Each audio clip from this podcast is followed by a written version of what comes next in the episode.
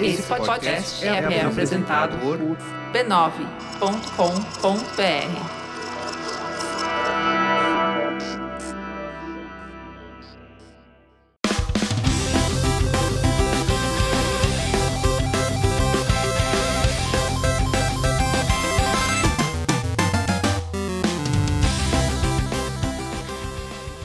Ao vivo, o Poco Pixel número 47. Eu sou o Adriano Brandão, do meu lado tá o Danilo Silvestre, tudo bom? Tudo bom, beleza? Muito bom. Qual que é o tema de hoje, Danilo? O tema de hoje é Brasil, o jogo. A gente vai estar falando sobre videogames nacionais brasileiros do meu país. Brasil com Z. Bra- videogames made in Brasil. A gente vai falar um pouco sobre jogos brasileiros. Sim, existem. Existem jogos brasileiros, olha só que legal. Já, já ouvi falar, já.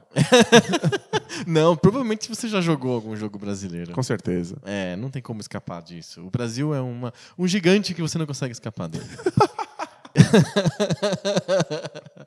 a gente vai falar, Tenta, você tenta, você tenta, mas não consegue não escapar. consegue escapar dele. E a gente vai falar também sobre como que foi a história dos videogames do Brasil, a, a vinda dos consoles pra cá, que empresas que se estabeleceram trazendo videogames pro Brasil, como que era o mercado, como que o mercado se desenvolveu. Vamos falar sobre o nosso país. Que coisa mais bonita. Bonito. Nosso ato patriótico. Sabe o que vem junto com a pátria sempre? Os valores familiares. Ah, achei, achei que era camisinha. A gente tem que falar dos valores da família B9 de podcasts. Se você gosta de podcast de qualidade, brasileiro, em português, na nossa língua mãe, acesse b9.com.br barra podcast. Tem assuntos variados, tem desde publicidade, criatividade, treta, videogame, séries de televisão, tem de tudo, vale a pena acompanhar. é isso aí. Muito bom. Os melhores do Brasil, quiçá do mundo. Não, o que vem do Brasil é sempre o melhor do mundo, não é? Ah, se imbua de espírito patriótico nesse, nesse nosso episódio verde e amarelo. É, o melhor console de videogame de todos os tempos foi o, o Zibo. O Zibo, claro, foi o console nacional. A gente podia fazer um debate de bolso também patriótico. O que você acha? Falar sobre coisas nacionais, tipo o Gurgel, né? O, o Copersucar, o Embraer. A paçoca. o pão de queijo. Anota aí, anota aí que a gente vai falar sobre a paçoca e o pão de queijo até o final do programa. Jura? Você duvida? É, duvidar não duvido, mas bom. A gente vai falar sobre paçoca e pão de queijo que eu sei. Tô vendo o futuro aqui. Olha só, Tô tô, pensando lá na frente. tô curioso, não vejo a hora. Vamos lá. Vamos pro tema. Bora.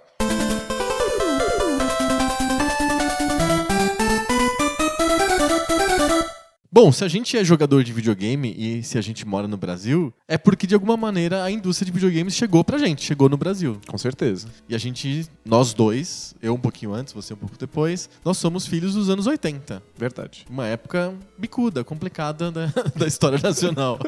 Também conhecida como a década perdida. Olha só que bonito, nós somos filhos da década perdida. É, me, me faz sentir super bem. Não dá um calor assim? É dar um boost na autoestima, assim, sabe? Não somos os millennials, somos os perdiders, né? É uma coisa assim. e nessa época existia uma bizarrice que foi resquício da ditadura militar, que foi a Lei de Reserva de Mercado de Informática. Tudo, tudo não, mas a maior parte do que a gente vai falar hoje no nosso episódio sobre jogos no Brasil tem a ver muito com essa Lei de Reserva de Mercado de Informática. Mas o que era essa lei, Adriano? Conte-me mais sobre a Lei de Reserva de Informática. A gente já comentou já em alguns outros episódios, é uma, uma lei que foi criada durante a ditadura para proteger a indústria nacional de eletrônicos, de informática, de software. Dizia que não podia importar produtos prontos de informática de outros países, você tinha que fabricar no Brasil. Era só informática? Era só informática. Era uma lei específica de informática. E foi uma lei que teve lados positivos e lados negativos, como tudo, né? Ah, o lado negativo é que a gente teve uma- um atraso no desenvolvimento de tecnologia considerável, porque a gente estava semi-isolado, né? a gente não podia receber produtos importados, então a gente estava meio travadão no tempo, então as coisas eram mais lentas. Por outro lado, a gente vai falar vários nomes de indústrias, de empresas de tecnologia, informática, desenvolvimento de software, que hoje acho que não tem como falar. Não tem algum paralelo nacional hoje, por exemplo, a Gradiente, ou a Tectoy, ou a Estrela, ou a Brasoft, ou a É, não, N, N software houses que tinha na época dos computadores 8-bit no Brasil. é, isso não existe não mais. existe né? mais. A gente traz de fora e pronto. Exato. Então não, a gente perdeu um pouco desse, desse vigor, dessa, dessa iniciativa empreendedora de tecnologia que tinha no começo dos anos 80, graças à lei de reserva de informática, a gente perdeu. Então é engraçado a gente acompanhar o começo da história dos videogames do Brasil, porque tem muita inovação, muita, muita gente pioneira. Isso é muito legal. Tem um cara que ele é o pai dos videogames do Brasil, que é o Renato De Giovanni. Ele foi o primeiro game designer famoso brasileiro. Porque a gente conseguia, de alguma maneira, os jogos que ele fez pro ZX Spectrum e pro MSX, dois computadores de 8-bit que tinha no começo dos anos 80 e que eram bem populares no Brasil. O ZX Spectrum não era popular com esse nome, né? era o ZX Spectrum na versão lei de mercado, né? De reserva de mercado, chamava TK90. Ou seja, t- Tinha que montar aqui no Brasil. Isso, então a- essa empresa chamada Microdigital, ela pegou as especificações do, do ZX Spectrum, não sei se pagou, o que que fez, É, whatever, não tenho ideia do que, como é que foi isso. Se é oficial, se é mutreta, né? Ninguém sabe, mas ela lançou um igualzinho ao ZX Spectrum no Brasil, chamava TK90. E o MSX também era. Não, o MSX ele foi bolado como um padrão, né? Todo mundo pode seguir aquele padrão e lançar o- a sua versão. né? Exato. Então, nos Estados Unidos, a Microsoft, no Japão, a Sharp e várias outras empresas desenharam esse modelo de MSX e lançaram para o mercado como um padrão. Ó, tipo, tá aqui o padrão, vocês podem fazer é, os computadores dentro desse padrão à vontade. E aí no Brasil a Gradiente, que é uma empresa de eletrônicos nacional, olha só que doido, né? E a Sharp, que é uma empresa japonesa, mas que tinha fábrica em Manaus, pegaram esse padrão do MSX e lançaram no Brasil. Mas o, o ZX Spectrum não era um padrão, ele era um, um um computador proprietário em inglês e lançaram o TK90, sei lá como. Uma É um versão, compatível. Uma versão brasileira. Compatível. compatível é ótimo. é, o nome compatível, a gente lembra do nosso episódio sobre pirataria? Sim. Então, a gente falou bastante sobre o compatível, né? Porque o compatível, ele teoricamente não é um- uma cópia, uma duplicata do produto original. É que por coincidência, Ele- coincidência! os jogos rodam nele. Rodam olha só. nele. Quando eu enfio o jogo de outro console dentro dele, e por acaso, olha só, encaixa Funciona. direitinho assim, né? Funcionou. na mesma entradinha e funciona. Exato, ele é compatível. Esses computadores fizeram sucesso no Brasil porque os IBM PC, que eram um padrão também, que nem o MSX, e qualquer um podia produzir e tal, eram muito caros de serem produzidos. Eram computadores maiores, mais poderosos, eles eram computadores de 16 bit, etc, etc. Uma coisa mais pra empresa, né? Uma coisa muito, muito pra empresa. Então, no Brasil, deu certo muito o MSX e o ZX Spectrum. E esse Renato De Giovanni era um produtor de jogos para esses computadores. Um game designer serial, assim. Ele fez um monte de jogos. E todos eles eram adventure de texto. É um homem que tem, tem o seu gênero, ele tem um... Sim, exato. Ele lançou um adventure de texto, só texto mesmo, pro ZX Spectrum, que chamava Aventuras na Selva. é, é bonitinho, né? Na época era, fazia muito sucesso o livro-jogo, não fazia? É, é um livro-jogo. É um livro-jogo. De certa né? maneira é um livro-jogo que você tem que descobrir os comandos, né? Sim. Mas é... Ele fa- é basicamente assim. Você está perdido na selva e na sua frente tem um canivete, uma corda e um macaco. O que você, o que você faz? Aí tem as opções. Ou não, às vezes não tem opção, você tem que escrever macaco. Exato. Ou você pode escrever, tipo, foguete para a lua. E aí ele fala, não, não sei o que é foguete para a O que lua. que você quer dizer com foguete para a lua, né? Então, esse Aventuras na Selva, olha só que legal. Ele foi publicado em algumas edições na revista Microsistemas. Que legal, saiu na revista. Você pegava o código fonte e você digitava no seu computador para você jogar. É como se viesse a partitura da música numa revista pra você ouvir, Isso, né? É isso mesmo. Gente, é, é muito legal. É muito trabalhoso também. Pensa você ficar digitando um monte de treco no, no computador. Pra poder jogar. É. E não, não tem spoiler? Porque quando você tá digitando as coisas, você não acaba sabendo o, o- o que vai acontecer, Pois o é. final do Eu imagino jogo. que sim. Eu não sei em que linguagem que ele publicou o código-fonte do jogo dele. Eu acredito que seja Basic. Se for Basic, você meio que saca tudo que tá acontecendo digitando, né? O... Pois é. Mas claro, teve versões que as pessoas gravaram em, fita cassete e distribuíram, né? Não era só a distribuição exclusiva pela revista. Você tem que pedir pra uma, uma outra pessoa digitar o jogo pra você, pra você poder jogar. É, olha, eu não quero saber, então digita aí pra mim. Louco, né? É uma coisa meio. Parece que não se busca o, o- dinheiro e o lucro, né? não, é só uma coisa de hobby, né? uma, Uma, coisa vontade de espalhar a coisa, de fazer funcionar. E faça de... você mesmo. É, Parecia Parece que computadores nessa época, ou próprios videogames, eram coisas do tipo bricolagem ou jardinagem, sabe? É, Tricô, assim. Aeromodelismo. né? Aeromodelismo, você faz você mesmo em casa, é um hobby e tal.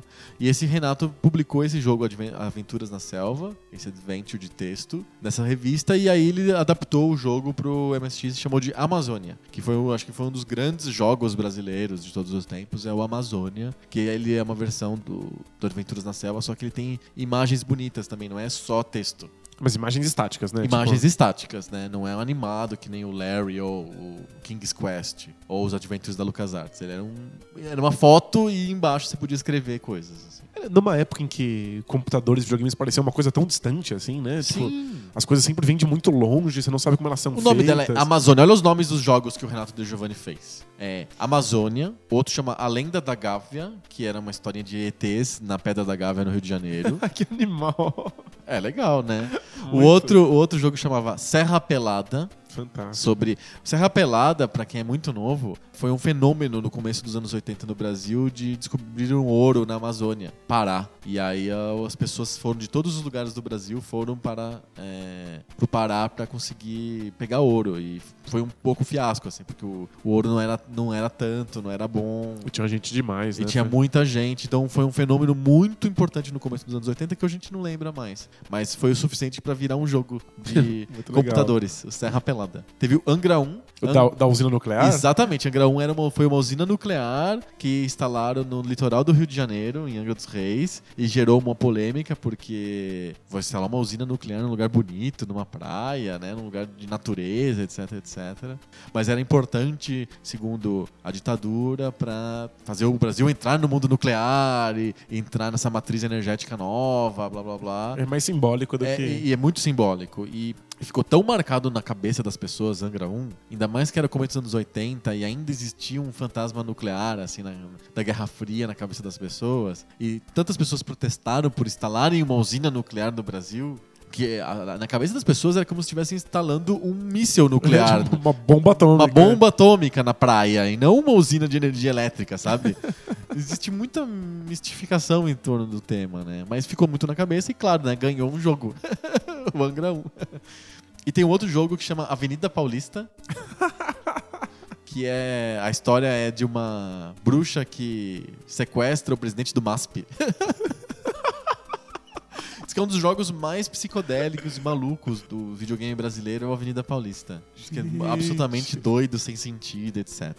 Tem dois jogos que não são com essas temáticas brasileiras, porque é muito engraçado, né? O cara é desenvolvedor de jogos brasileiro, que qual que é o tema que ele decide colocar no videogame, no jogo que ele tá produzindo? O próprio Brasil, né? Um jogo chama Amazônia, outro chama Serra Pelada, outro chama Gávea, outro chama Angra, outro chama Avenida Paulista. Mas- Ele tá querendo colocar temas brasileiros, ele quer colocar o Brasil no videogame, né? pensa na mensagem que isso passa pra quem tá jogando. Tipo, o, o videogame não precisa ser uma coisa distante, não precisa falar de, de, de temas fantasiosos. Aham. Ele tá, ao mesmo tempo. É que uma bruxa que sequestra o presidente do MASP é bem realista.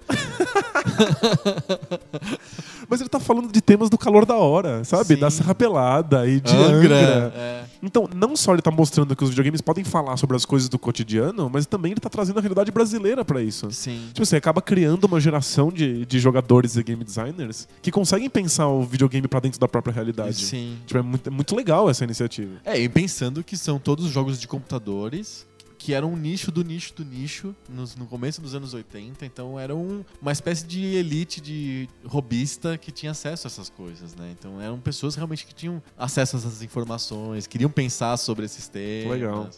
Dois dos jogos do Renato não foram jogos sobre o Brasil. Tem o Alcatraz né? e o Conde de Monte Cristo, né? Ficou muito famoso, né? O jogo dele. Ficou, ficou bem famoso o jogo do Conde de Monte Cristo. É um jogo bem curto. Basicamente, a solução é você encontra na internet é um parágrafo de coisas que você tem que fazer, digitar pra poder terminar o jogo. É muito- um jogo bem curtinho, assim. Todos esses jogos são bem curtos, na verdade, porque são Até porque historinhas, né? e se o cara tá esperando que você vá digitar isso no, no próprio computador, não pode ser muito grande também, né? Não Também. pode ser muito sofisticado. Exato. Eu- acho que alguns desses caras não foram publicados o código-fonte em revistas. Aham. Eles são bem simples, na verdade, né? São jogos bem simples. Alguns com gráficos mais bonitos, outros com gráficos nenhum. O Avenida Paulista não tem gráficos. É só texto e ele tem um E gráfico psicodelia, introdutório e a história é doida, bizarra, louca tal. Mas tem um, nenhum supera em termos de infâmia um jogo que ficou na história do videogame brasileiro que chama Palhada City. Palhada City é um jogo que tinha o anúncio do Palhada City em todas as revistas de computador 8-bit da época. Você ou comprava a revista CPU, comprava a revista Microsistemas, aí tinha aqueles. Tinha sempre páginas de anúncios de lojinhas de computador, assim. De onde você comprava software, onde você comprava lá um, uma- um acessório. um- E tinha páginas e páginas desses, dessas revistas que eram dedicadas a esse tipo de classificados de lojinhas de computador. E aí o cara faz um jogo e pode mandar ele mesmo a propaganda do jogo dele? Assim, Então, olha, compre meu jogo? Exato, então você você abria as revistas e tinha no meio dessas propagandas pequenininhas de lojinhas, tinha propaganda falando assim: olha que engraçado. Palhada City 2, a maior aventura de todos os tempos continua. Sal, é, mexa nos ETs que vão fazer não sei o que com a Palhada City, não sei das quantas. E aí as pessoas ficavam loucas. O que, que é o Palhada City? Mas não vinha na propaganda como você faz pra comprar esse, esse- jogo? Não, Ele criou um hype. ele assim, criou um hype. É tipo o Adão, sabe? O Carlos Adão. Que picha nas paredes, você não sabe quem é, o que tá acontecendo. Exato, tá escrito Carlos Adão, simplesmente. Ou o Beto Carreiro por muito tempo foi assim, né? É mesmo? É, você não conhece a história de marketing do Beto Carreiro? O Não. incrível case de marketing de Beto Carreiro. Antes dele ter os shows e o parque de diversões, ele não tinha nada. Então você ligava a televisão, tava assistindo qualquer programa assim. Aí no intervalo fazia assim: Beto Carreiro. tchu, tchu, tchu, tchu.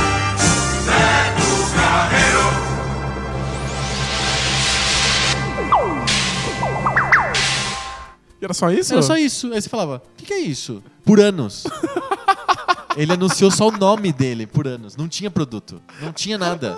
Aí quando ele começou a fazer os shows, as pessoas sabiam quem que era. Era o Beto Carreiro. É aquele cara que mostra- aparecia na televisão com um laço e aquele- aquela música. E o. Tio tio do chicote. Ele fez por anos o teaser, igual o Carlos Adão. E o Palhada City foi a mesma coisa. Que genial, Então, grande sacada. Criou-se uma lenda em torno do Palhada City no- na cena de jogos nacionais. Só que o jogo não existia. Ninguém tinha visto o jogo. Ele tinha um anúncio. As pessoas falavam do jogo. E anunciava o 2 ainda. Ele é anunciava o 2, que era a continuação do maior jogo de todos os tempos.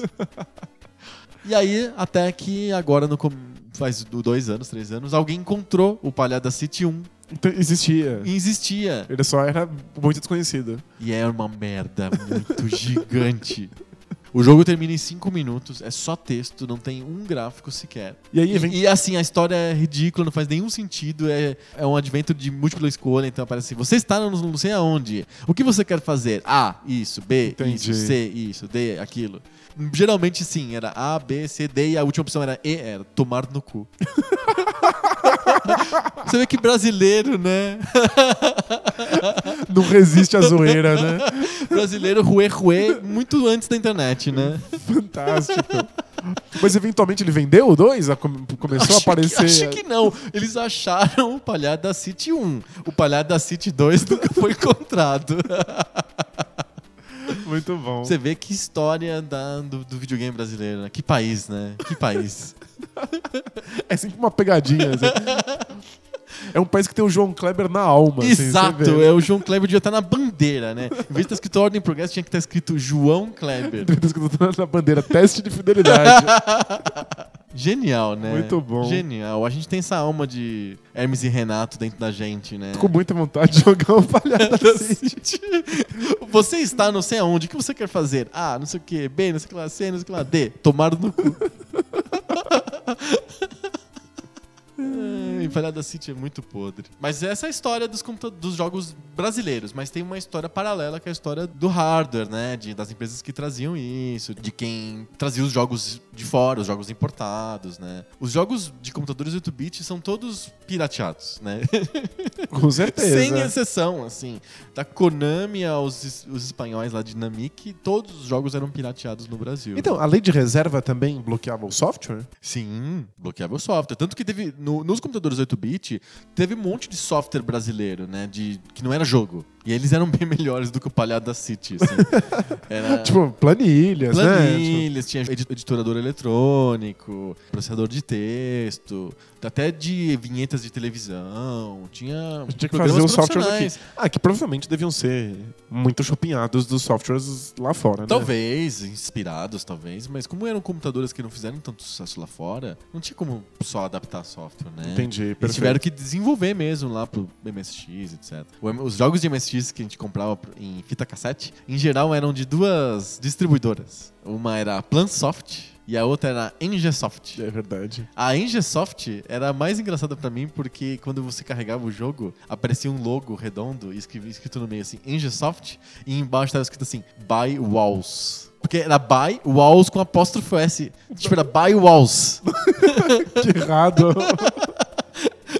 E aí depois eu fiz uma pesquisa e descobri que era o Valdemar, que era o cara que pirateava os jogos. e aí ele lançava no mercado com o nome de Engesoft Buy Walls. Entendi. E ele ganhava uma grana pirateando os jogos dos outros. É porque E a gente ele não tinha acesso de outro jeito. Os jogos dele pirateados você comprava no Jumbo Eletro. Muito legal. O, o jovem empreendedor, onde será que tá? Será que tá milionário hoje? É, vamos procurar o, o- alguém aí que tá escutando a gente. Será que tem notícias sobre o Valdemar do Engesoft Buy Walls? Mandem notícias. Onde, por onde anda? gente, Fantástico. fantástico. É fantástico. a gente até conseguia acesso ao hardware porque era feito aqui, mas se o software não fosse pirateado, a gente não tinha como jogar o, o, o que estava sendo jogado lá fora, né? Sim. Então era pirateando mesmo. Não, era pura pirataria. E, e pura sacanagem, né? Na Ingesoft era muito sacanagem. Eu contei já o, o exemplo do jogo do Bruce Lee, que era um jogo comum de Kung Fu, Karatê, sei lá, e ele o cara chamou de Bruce Lee e o manual dizia que era, o jogo era estrelado por Bruce Lee e seu ajudante fugiram na Kombi. É pra dar o, o, o- toque nacional. Tem que assim, ser. jogo, É né? o Brasil ali, né, no manual do jogo, né? Tem que, ser, tem que ter o seu etnocentrismo, o seu preconceito. Ceito. Tem que ter lá uma dose. De Rue Rue BR, né? Exato. É impressionante. Até nos anos 80, até nos computadores. Tá lá, né? Bruce Lee e seu ajudante fugiram na Kombi. Vendendo no Jumbo Eletro. Ve- vendia no Jumbo Eletro. E era uma, era uma fita cassete que eu me lembro que tinha uma. Provavelmente, eu acredito em tudo, assim. Provavelmente aquele desenho que tava na, na capinha do. Dos jogos da Ingesoft, que era um robô com uma cabeça robótica computadorizada, lembra disso? Lembra? Devia ser chupinhado de alguma capa do Asimov, alguma coisa que o cara escaneou ali, sabe? Tipo, o cara era muito safado. Esse firewalls uns aí era muito aí. safado. Pois é, a gente agradece a ele por ter tido nossos jogos de MSX, Não é né? verdade? Mas muito, né? Obrigado, Valdemar. Fica aqui o nosso depoimento público ao ilustre Valdemar da Ingesoft. Walls. O Buy Walls. Buy Walls, por favor. By Walls. Com apóstrofe. Com apóstrofo, com apóstrofo. Claro, isso era computador, aí teve os, com- os consoles de videogame, né? Qual que foi o teu primeiro console mesmo? Um Atari. E ele era um Atari, Atari mesmo? Nada, era um Dactar Era. feito lá em Santo André. É, não, diadema. Diadema. Poxa vida, você não pode. Na verdade, o- era feito por uma empresa chamada Milmar, que ficava em Diadema, mas ele era fabricado em Manaus. Entendi. L- Pra quem é muito novo e tá escutando Poco Pixel, Manaus foi a meca dos eletrônicos no Brasil nos anos 80, porque mais um resquício da ditadura. Foi criada a Zona Franca de Manaus, que era um lugar onde as importações de componentes eletrônicos não tinham imposto. Era zero imposto. Então, se você quisesse fabricar eletrônicos com isenção fiscal, você tinha que instalar sua fábrica em Manaus. Aí você recebia os componentes prontos, montava, todos eles Montava lá. lá e mandava pro Sudeste. Exato. Ah, basicamente isso, né? A- a- existe uma diferença enorme de população e economia entre as, essas- as diversas regiões. O que provavelmente o governo militar queria era desenvolver indústrias em outros lugares que não fossem no eixo Rio-São Paulo. Então ele mandou as fábricas de eletrônicos para Manaus, para a Amazônia. E todos os produtos que a gente comprava tinha aquele selo de produzido na Zona Franca de Manaus. Com- com desenho Conheça de um a Amazônia. Com o desenho de um pássaro. É, eu achava muito engraçado porque o que tem a ver o fato daquele eletrônico ser produzido em Manaus com conheça a Amazônia? Vinha conhecer o Atari sendo feito? é, é isso, eu vou conhecer a, a fábrica da Milmar, É, então, o Atari nada, né? é o Dactar. O Dactar, um outro videogame totalmente diferente. Por coincidência, os jogos do Atari entram funcionam. Se É. você enfia o cartucho do Atari no, no Dactar, perfeito, funciona. Olha que milagre. Então, mas os cartuchos que a gente jogava não eram da Atari. A gente jogava cartuchos feitos pela Dactar e por outro, outras Por milhões monte, de empresas Monte. diferentes, né? Exatamente. E eles pirateavam na cara dura, né? Os jogos dentro. Na cara dura, eu acho que as empresas um pouquinho mais conscientes, tipo a Gradiente, etc., elas conseguiam falar com os, os- os fabricantes dos jogos. Quando a Gradiente lançou o Phantom System, o Nintendinho brasileiro, e os jogos eram licenciados, mas duvido que a Gradiente chegou na Nintendo e falou: Olha, tô lançando aqui, me dá uma licença. Não. É, claro. Mas os jogos, sim. Os jogos eram dos- não da Nintendo, eram licenciados da X-Soft lá. É porque a gente recebia jogos de Atari que não vinha escrito by Walls. By aí. Walls. Vinha escrito Activision e tudo. Então talvez eles tenham entrado em contato com a Activision, é, né? é- E eu acho que a Activision tinha original da Activision no Brasil, assim. É importado, que chegava não sei como. Entendi. Mas a maioria dos meus cartuchos de Atari, pelo menos, é aquele cartucho preto e amarelo da Dactar. Que com chave de múltipla, de, de múltipla escolha. Exato. Chave AB, às vezes ABCD. É verdade. Tinha cartuchos de quatro jogos. Maravilhoso. Tecnologia brasileira, cara. aproveitar, aproveitar espaço mesmo. Exato. Maravilhoso. o Atari teve o Dactar e o Top Game. Ah, o Top Game também era Atari. Era Atari. Era da CCE. E- É, tinha vários jogos da CCE, vários. Não, a, a CCE depois lançou o compatível Nintendo e depois lançou outro compatível Nintendo com novos recursos. Que acho que era Super Game, depois Turbo Game. Teve bilhões de, de game.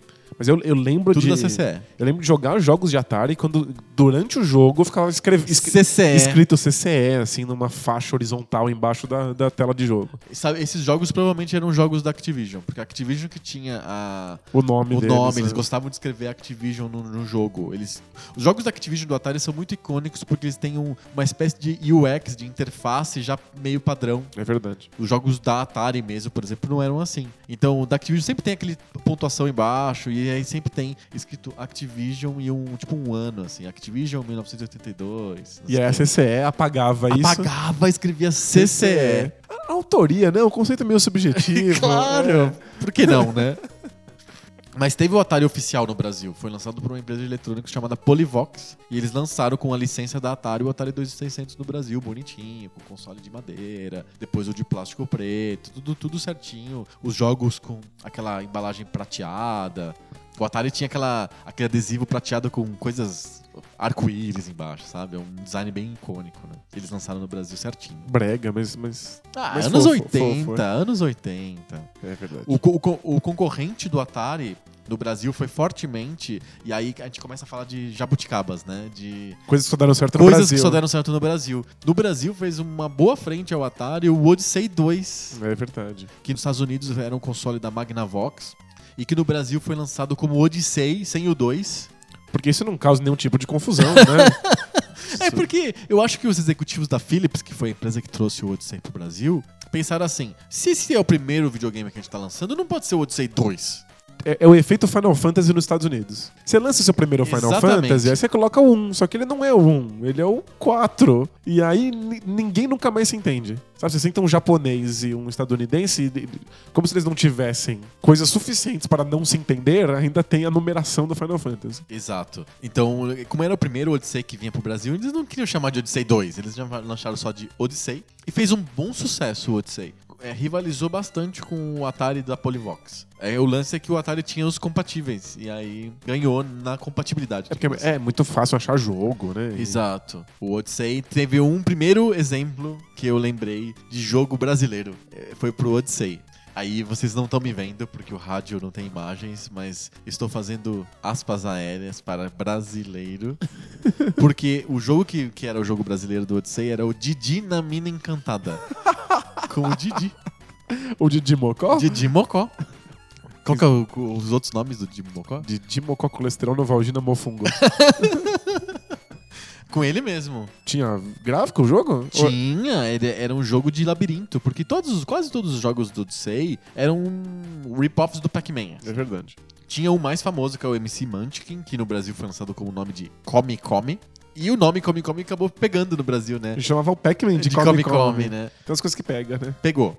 E o, o, o jogo do Didi na Mina Encantada era parecido com Pac-Man. Era um labirinto e você tinha uma picaretinha. E você tinha que ir pegando os pontinhos com a picaretinha e tal. Ou seja, os inimigos De. Didi não tem absolutamente nada. É né? que o Didi, olha só que gênio que foi o cara da Philips que bolou isso. Gênio, gênio. Porque os filmes do Didi são sobre todos os assuntos possíveis. O Didi é o personagem mais genérico do mundo, pensa. Ele tá em tudo. Tem filme de romance, tem um filme de, um filme de Indiana Jones louco. Tem filme. Do na, circo, da, es- do- da aeroespacial, do Na Terra dos. Monstros. é. É, tem Didi de tudo. Então, o Didi tá na mina, ele virou mineiro, tá lá com a picareta. Ah, Por que podia, não? podia botar em qualquer jogo, né? É. E, na verdade é um jogo, um jogo americano chamado Pick X Pitch. Tipo, é o Pitch Picareta, sei lá, traduzindo assim. Olha, ia ficar bom em português esse. hein? É, fantástico, né? E eles pegaram esse jogo e simplesmente mudaram a embalagem. Não é uma adaptação do jogo, é só a embalagem. O jogo, como é Atari, como é Odyssey, é bem simples. Não tem tela de abertura. Não tem abertura, nada. não tem nada. Simplesmente e o bonequinho é um palitinho com uma picareta. Podia ser. Você, imagina, você pode imaginar ali o Didi, o Pickaxe Pete, o Michel Temer. O que você quisesse com a picaretinha na mão, cabe ali, né? Porque é um palito no computador, né? No Podia ser o jogo. Michel Temer Picareta. é, uma, Então. é uma crítica ao momento político. Porra. Tem que chamar o Renato De Giovanni pra fazer esse jogo. Eles simplesmente lançaram com a embalagem que tinha a cara do Renato Aragão ali, sabe? Tipo, É a coisa mais fácil do mundo. É. é, me- mega fácil, chamava de Didi. E... O jogo efeito nuvem dá nisso aí. Exato, e eu acho que é provavelmente é o primeiro jogo brasileiro, entre aspas. Só não é o primeiro jogo com personagem brasileiro. Não é o primeiro? Não, não é, sabe por quê? Por quê? Porque teve o nosso querido, o nosso famoso, o nosso jogo símbolo do Poco Pixel, que é o Pelé Soccer. E o Pelé é brasileiro, a gente esquece disso. Na é verdade, o Pelé a gente esqueceu que é brasileiro. o Pelé virou Pelé, virou uma- um ente, assim, uma coisa supranacional, né? Patrimônio da, da humanidade. Da humanidade, né? Então. Até porque na época do Pelé Soccer, ele já tava morando nos Estados Unidos, Tava no jogando New York Cosmos, Cosmos, né? falava inglês. O nome inteiro. era Pelé Soccer, não era futebol do Pelé. Quem quis botar ele na capa não foi o, o, o Valdemar, nem o- o The By Walls. os gringos mesmo, né? Exato, foi o pessoal da Atari mesmo. Atari lá dos Estados Unidos. Tem uma propaganda que um ouvinte do Poco Pix mandou pra gente que é genial, que tem o Carinha Abdul-Jabbar, o Mario Andretti e o Pelé jogando os jogos deles no Atari. Eles convidaram os caras pra entrar no cenário futurista louco lá da Atari e jogar os jogos. Nada de E aí- futuro como Atari. Exato, e aí tem- aparece o Pelé ordenhando um joystick da Atari tentando jogar Pelé Soccer. Olha que cena incrível. Mas o Pelé Soccer foi o primeiro jogo com personagem brasileiro. Aí depois teve o Didi. Pelé sempre na frente. Nintendinho. Teve um monte de compatíveis de Nintendinho no, No Brasil. Brasil, É, por algum motivo a Nintendo dormiu nessa. O, não, não teve lançamento oficial do Nintendinho no Brasil por anos. E aí várias empresas ocuparam esse espaço. Phantom System foi do Gradiente. Ele é um monstro, porque ele é a mistura do Atari 7800 com o controle do Sega Genesis e doido total. assim. Ele é um monstro de Frankenstein. assim, Ele é o né? monstro de Frankenstein, o Phantom System. Teve o Beat System, que era da Dismac, que era uma fabricante de calculadoras. E ele é muito parecido com o Nintendinho americano, com gavetinha, não sei o quê. Legal. Teve o da CCE, que é um dos mil games, Top Game, Super Game, Turbo Game, whatever. E um dos Dynavisions era Nintendinho. E ele, era uma- ele era muito bizarro também, porque o, Dynavi era o Dynavision 2 ou né, Dynavision 3, alguma coisa assim. Ele era um, um Nintendo japonês, só que o controle era manche, não era o D-pad. Era um que nem do Atari, assim, com, ou que nem de um avião, assim, um negócio com uma empunhadura, botão em cima. Aquele que o, que o Pelé tava ordenhando. É né? tipo aquele que o Pelé ordenhava. que estranho, como que você lança um Nintendinho com um controle daquele? Você Já E- tentou jogar Mario com. É, nunca tentei, mas deve ser medonho. Horrível. Mas fez muito sucesso Dynavision. A maior parte das pessoas tinha esse Dynavision, É? desgraçado, é. É o que a televisão dava, né? A TV dava Dynavision? É. Você ganhou um Dynavision 2! Era, era isso? A TV, né? Parece que eu tô falando do aparelho. é. É, parece um velhinho falando assim. Esse cara ganhou na TV. E olha só que, que coisa incrível, né? Os Nintendinho clones eram feitos por todos por indústrias brasileiras e coisas desse tipo. E eles eram bastante mambembes. Vai, vamos, vamos assumir assim a nossa caipirice nacional, assim. Eles eram mal feitos, eles eram. Tinha vários problemas. Era um Nintendo que era uma mistura do Atari com, com o Mega Drive. O outro, ele era com um Nintendinho com console de manche. Tipo, mal feito, esquisito, já- cheio de problemas. Eu já falei aqui que a gente tinha um, um supercharge que uma hora eu parei de jogar porque não tinha mais fio. Pô, tava curto, tava fio. curto-circuito, era uma porcaria de péssima qualidade. Muito ruim, então era muito mambembe. E aí surgiu uma empresa que começou a fazer as coisas direitinho no mercado brasileiro. Ela, ela tentou fazer as coisas do melhor jeito possível, da maneira mais profissional possível. E ela é provavelmente uma, a maior empresa da história dos videogames do Brasil, que é a Tectoy. A Tectoy quis fazer direitinho. Ela- essa foi a grande diferença. Ela quis ser a Rede Globo dos videogames. Fazer a coisa do jeito certo, com dinheiro, fazer com investimento, com a licença. É trazer os consoles com a qualidade que eles tinham com- quando Então, eles foram planejados. A Tectoy, ela tinha um contrato com a SEGA com a pistola Zillion. Então eles trouxeram, assinaram na SEGA, no Japão, o contrato e lançaram a pistola Zillion no Brasil com o desenho animado que passava na Globo. Então eles botaram uma grana violenta pra divulgar a pistola Zillion. E eu me lembro que fez um baita sucesso a pistola Zillion. As Não, pessoas total. adoravam aquilo. E Era o mesmo produto que tinha no Japão, era licenciado, tudo certinho, etc, etc. E eles tiveram a mesma ideia de fazer isso com os consoles da SEGA. Então, eles, quando eles lançaram o Master System e o Mega Drive, e, e a gente fala assim, lançaram os dois porque a distância foi muito pequena, eles lançaram o Master System num ano e no outro eles lançaram o Mega Drive. Diferente do que teve no mundo, eles lançaram quase juntos os dois consoles. Brasil. É, Quando eles lançaram, eles trouxeram exatamente o mesmo console que tinha no Japão. Com o mesmo design, o mesmo controle, a mesma qualidade, com os mesmos jogos. Tudo era cópia do, do, do modelo japonês. Não era exatamente o que se vendia na- na- no Japão, nos Estados Unidos. Na Europa, vendia-se também no Brasil. Mas assim como os Piratex mudavam os jogos pra botar o nome deles lá, A, Sega, a Tectoy também fez. a né? Tectoy mudava os jogos e inclusive traduzia alguns deles pra, pra gente. Então teve um. Quando o Master System fez sucesso, a gente pode atribuir esse sucesso do, do Master System no Brasil. A segunda grande jabuticaba da história do videogame no Brasil, depois do Odyssey, foi o Master System. A gente pode atribuir esse sucesso ao fato da Tectoy ter feito um trabalho profissional de trazer o videogame pro Brasil, trazer o videogame com qualidade e fazer publicidade pesada, fazer um investimento decente. Eles compravam inserções de 5 minutos no- na Globo. Tipo, gastaram muita, muita grana, fizeram um tra- trabalho profissional e deu certo, frutificou. Gerou frutos, o videogame conseguiu ser importante no Brasil como nunca foi em nenhum país do mundo. É. Eles fizeram um trabalho incrível. E aí eles perceberam, vamos fazer isso em jogos também? Que eles tinham feito isso no console. Vamos fazer em jogos? E aí eles lançaram com o estardalhaço o Phantasy Star traduzido. A tradução era boa? A tradução é muito boa, especialmente se você levar em consideração que os jogos eram muito mal traduzidos do japonês para o inglês. Ah, tá. Sabe, Já então- era ruim. Do... É, as, tra- as traduções do inglês eram bem, bem porcas. Aham. E aí houve todo um, um trabalho pra localizar a tradução do, do Phantasy Star pro português. Então, tipo, é, é bem feitinho e tem muito texto. Phantasy jogo Star é um, é um jogo com bastante verboso, coisa né? pra, pra, pra traduzir. E foi, o- na- naquela época que a gente ouvia falar de jogos de RPG e de que um jogo poderia contar uma história, o fato de que o jogo era em inglês Não, não rolava, não né? rolava. Tipo, ele inviabilizava o jogo. Isso, é, a gente tava no final dos anos 80 e a gente era todos crianças de 10 anos. Ninguém tinha contato com inglês direito. Então, e hoje, se você coloca um RPG em inglês na mão de uma criança que não sabe a língua, ela se vira. Porque os, os jogos, eles vão te apontando o caminho pelo qual você tem que ir e Aham. você acaba ao- aos trancos e barrancos, você chega no final. Sem Sim. entender nada, mas E você as pessoas têm termina. contato com o inglês antes hoje. A, a mídia é muito, muito globalizada hoje. Tem internet. Perfeito. É, nos anos 80, não. Os filmes que você passava na televisão eram todos dublados. Você não tinha contato nenhum com a língua. Zero. Mas eu acho que mesmo se fosse em japonês, assim, eu dou jogo japonês pra alguém hoje, ela chega no final.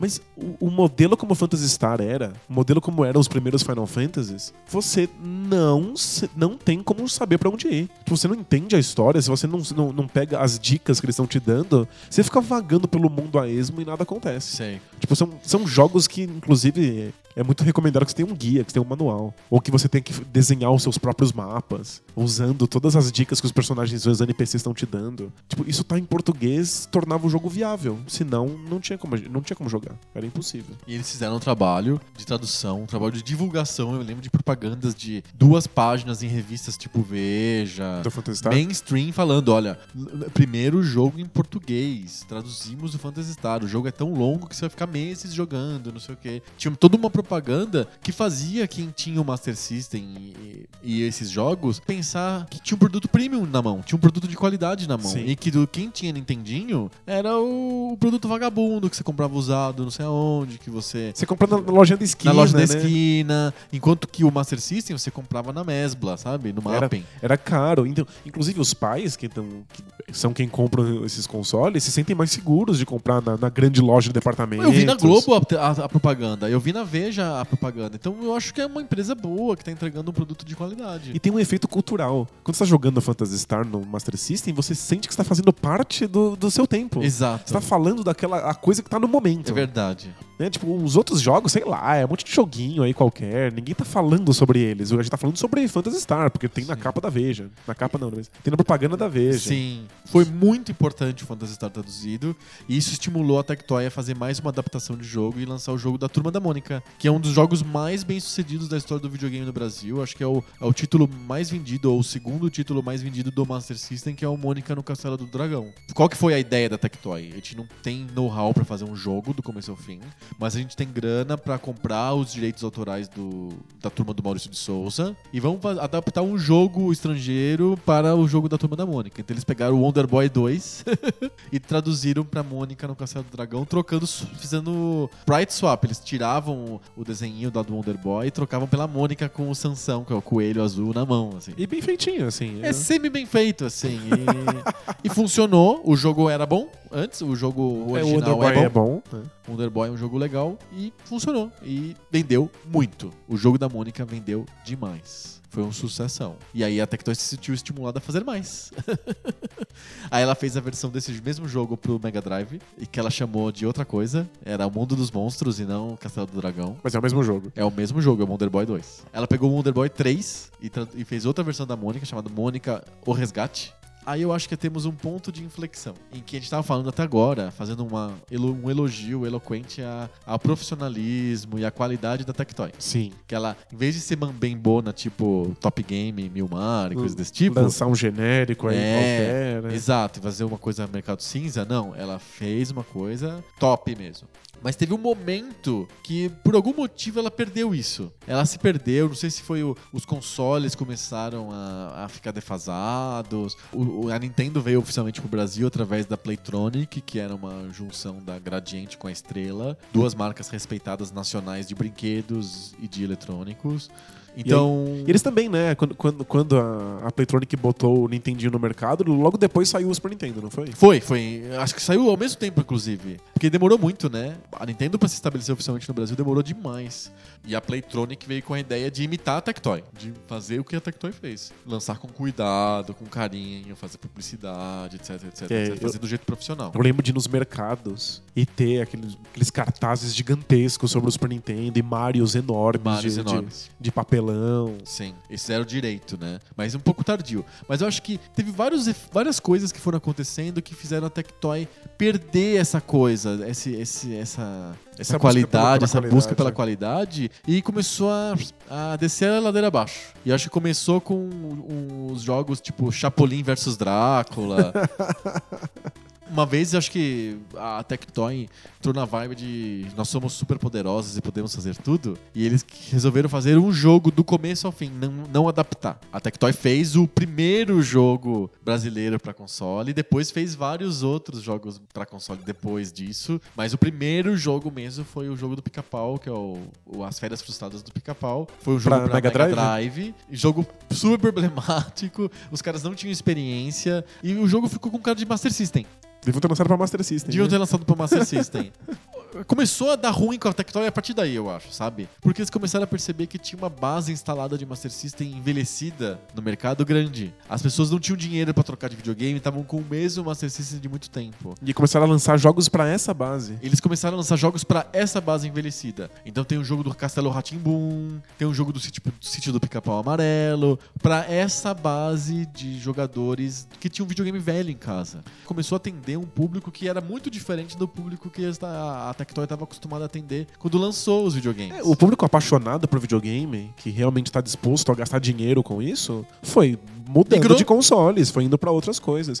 Inclusive foi mudando o fato de que os jogos oficiais que vinham de fora eram muito mais acessíveis, foi mudando até o nosso, o nosso critério de qualidade. Não, se a gente sobre... pensar que em 94, 95 ó, o mercado brasileiro já estava migrando todo em massa pro PlayStation, porque o CD era de pirataria mais fácil do universo. É verdade, você encontrava jogo, jogo pirata do PlayStation em qualquer lugar do planeta. Você comprava em, em bacia. Era. O, a base do, do Master System e do Mega Drive ficou envelhecida e a Tectoy falou: Não tô conseguindo fazer dinheiro com o Saturno ou com o Dreamcast, sei lá, eu vou continuar lançando jogos pra essa minha base envelhecida. Mas o cara E não- ela virou um produto popular. Era um produto premium e virou um produto popular. Se o cara não tem dinheiro pra, pra trocar de console, também não vai gastar dinheiro comprando o jogo do Chapolin, né? Mas Sei é o jogo do Chapolin, pô. o Chapolin contra o Drácula. contra o Drácula? Por que, que o Chapolin é contra o Drácula? Eu não assisti o Chapolin. Tem alguma ligação do Drácula com o Não, Chapolin? Absolutamente nenhuma. Acho que é só por causa do, do jogo original, eles tiveram que trocar o É, o jogo original principal. era Ghost House, é um jogo de terror. Terror, né? né? Com aspas. E eles trocaram pro Chapolin, sei lá. Foi só isso, eles só queriam botar o personagem que achavam que ia fazer sucesso. Mas já é o público errado mesmo, né? Eles, eles acabaram perdendo o público que tá disposto a gastar dinheiro com, com as novidades e estão mirando num público que não vai gastar dinheiro com isso. O efeito disso é que eles obtiveram carta branca, né, da SEGA, porque a SEGA. A SEGA pode ser tudo, mas ela é uma grande emissora de cartas brancas, né? A SEGA é, pode ser burra, mas covarde ela não é. Ela nunca, nunca se acovardou. Nunca. E aí a Tectoy pediu pro, pra SEGA carta branca pra lançar versões dos, dos dois consoles, do Master System e Mega Drive, e a, a SEGA aceitou. Então a, a própria- a própria Tectoy desenhou novos formatos do console, do Mega Drive, do Master System, etc, pra lançar no Brasil. E aí lançou o Master System 2, 3, 4, 5, 6, o Mega Drive 2, 3, 4. 380. Me- Teve o Master System de menina, que era rosa, com botão amarelo. Tinha Master System que era portátil, que você segurava o, o videogame, era o próprio joystick e ele tinha uma, Uma antena, antena. e ele mandava a imagem por radiofrequência pra televisão. Não, é alta tecnologia. Alta tecnologia.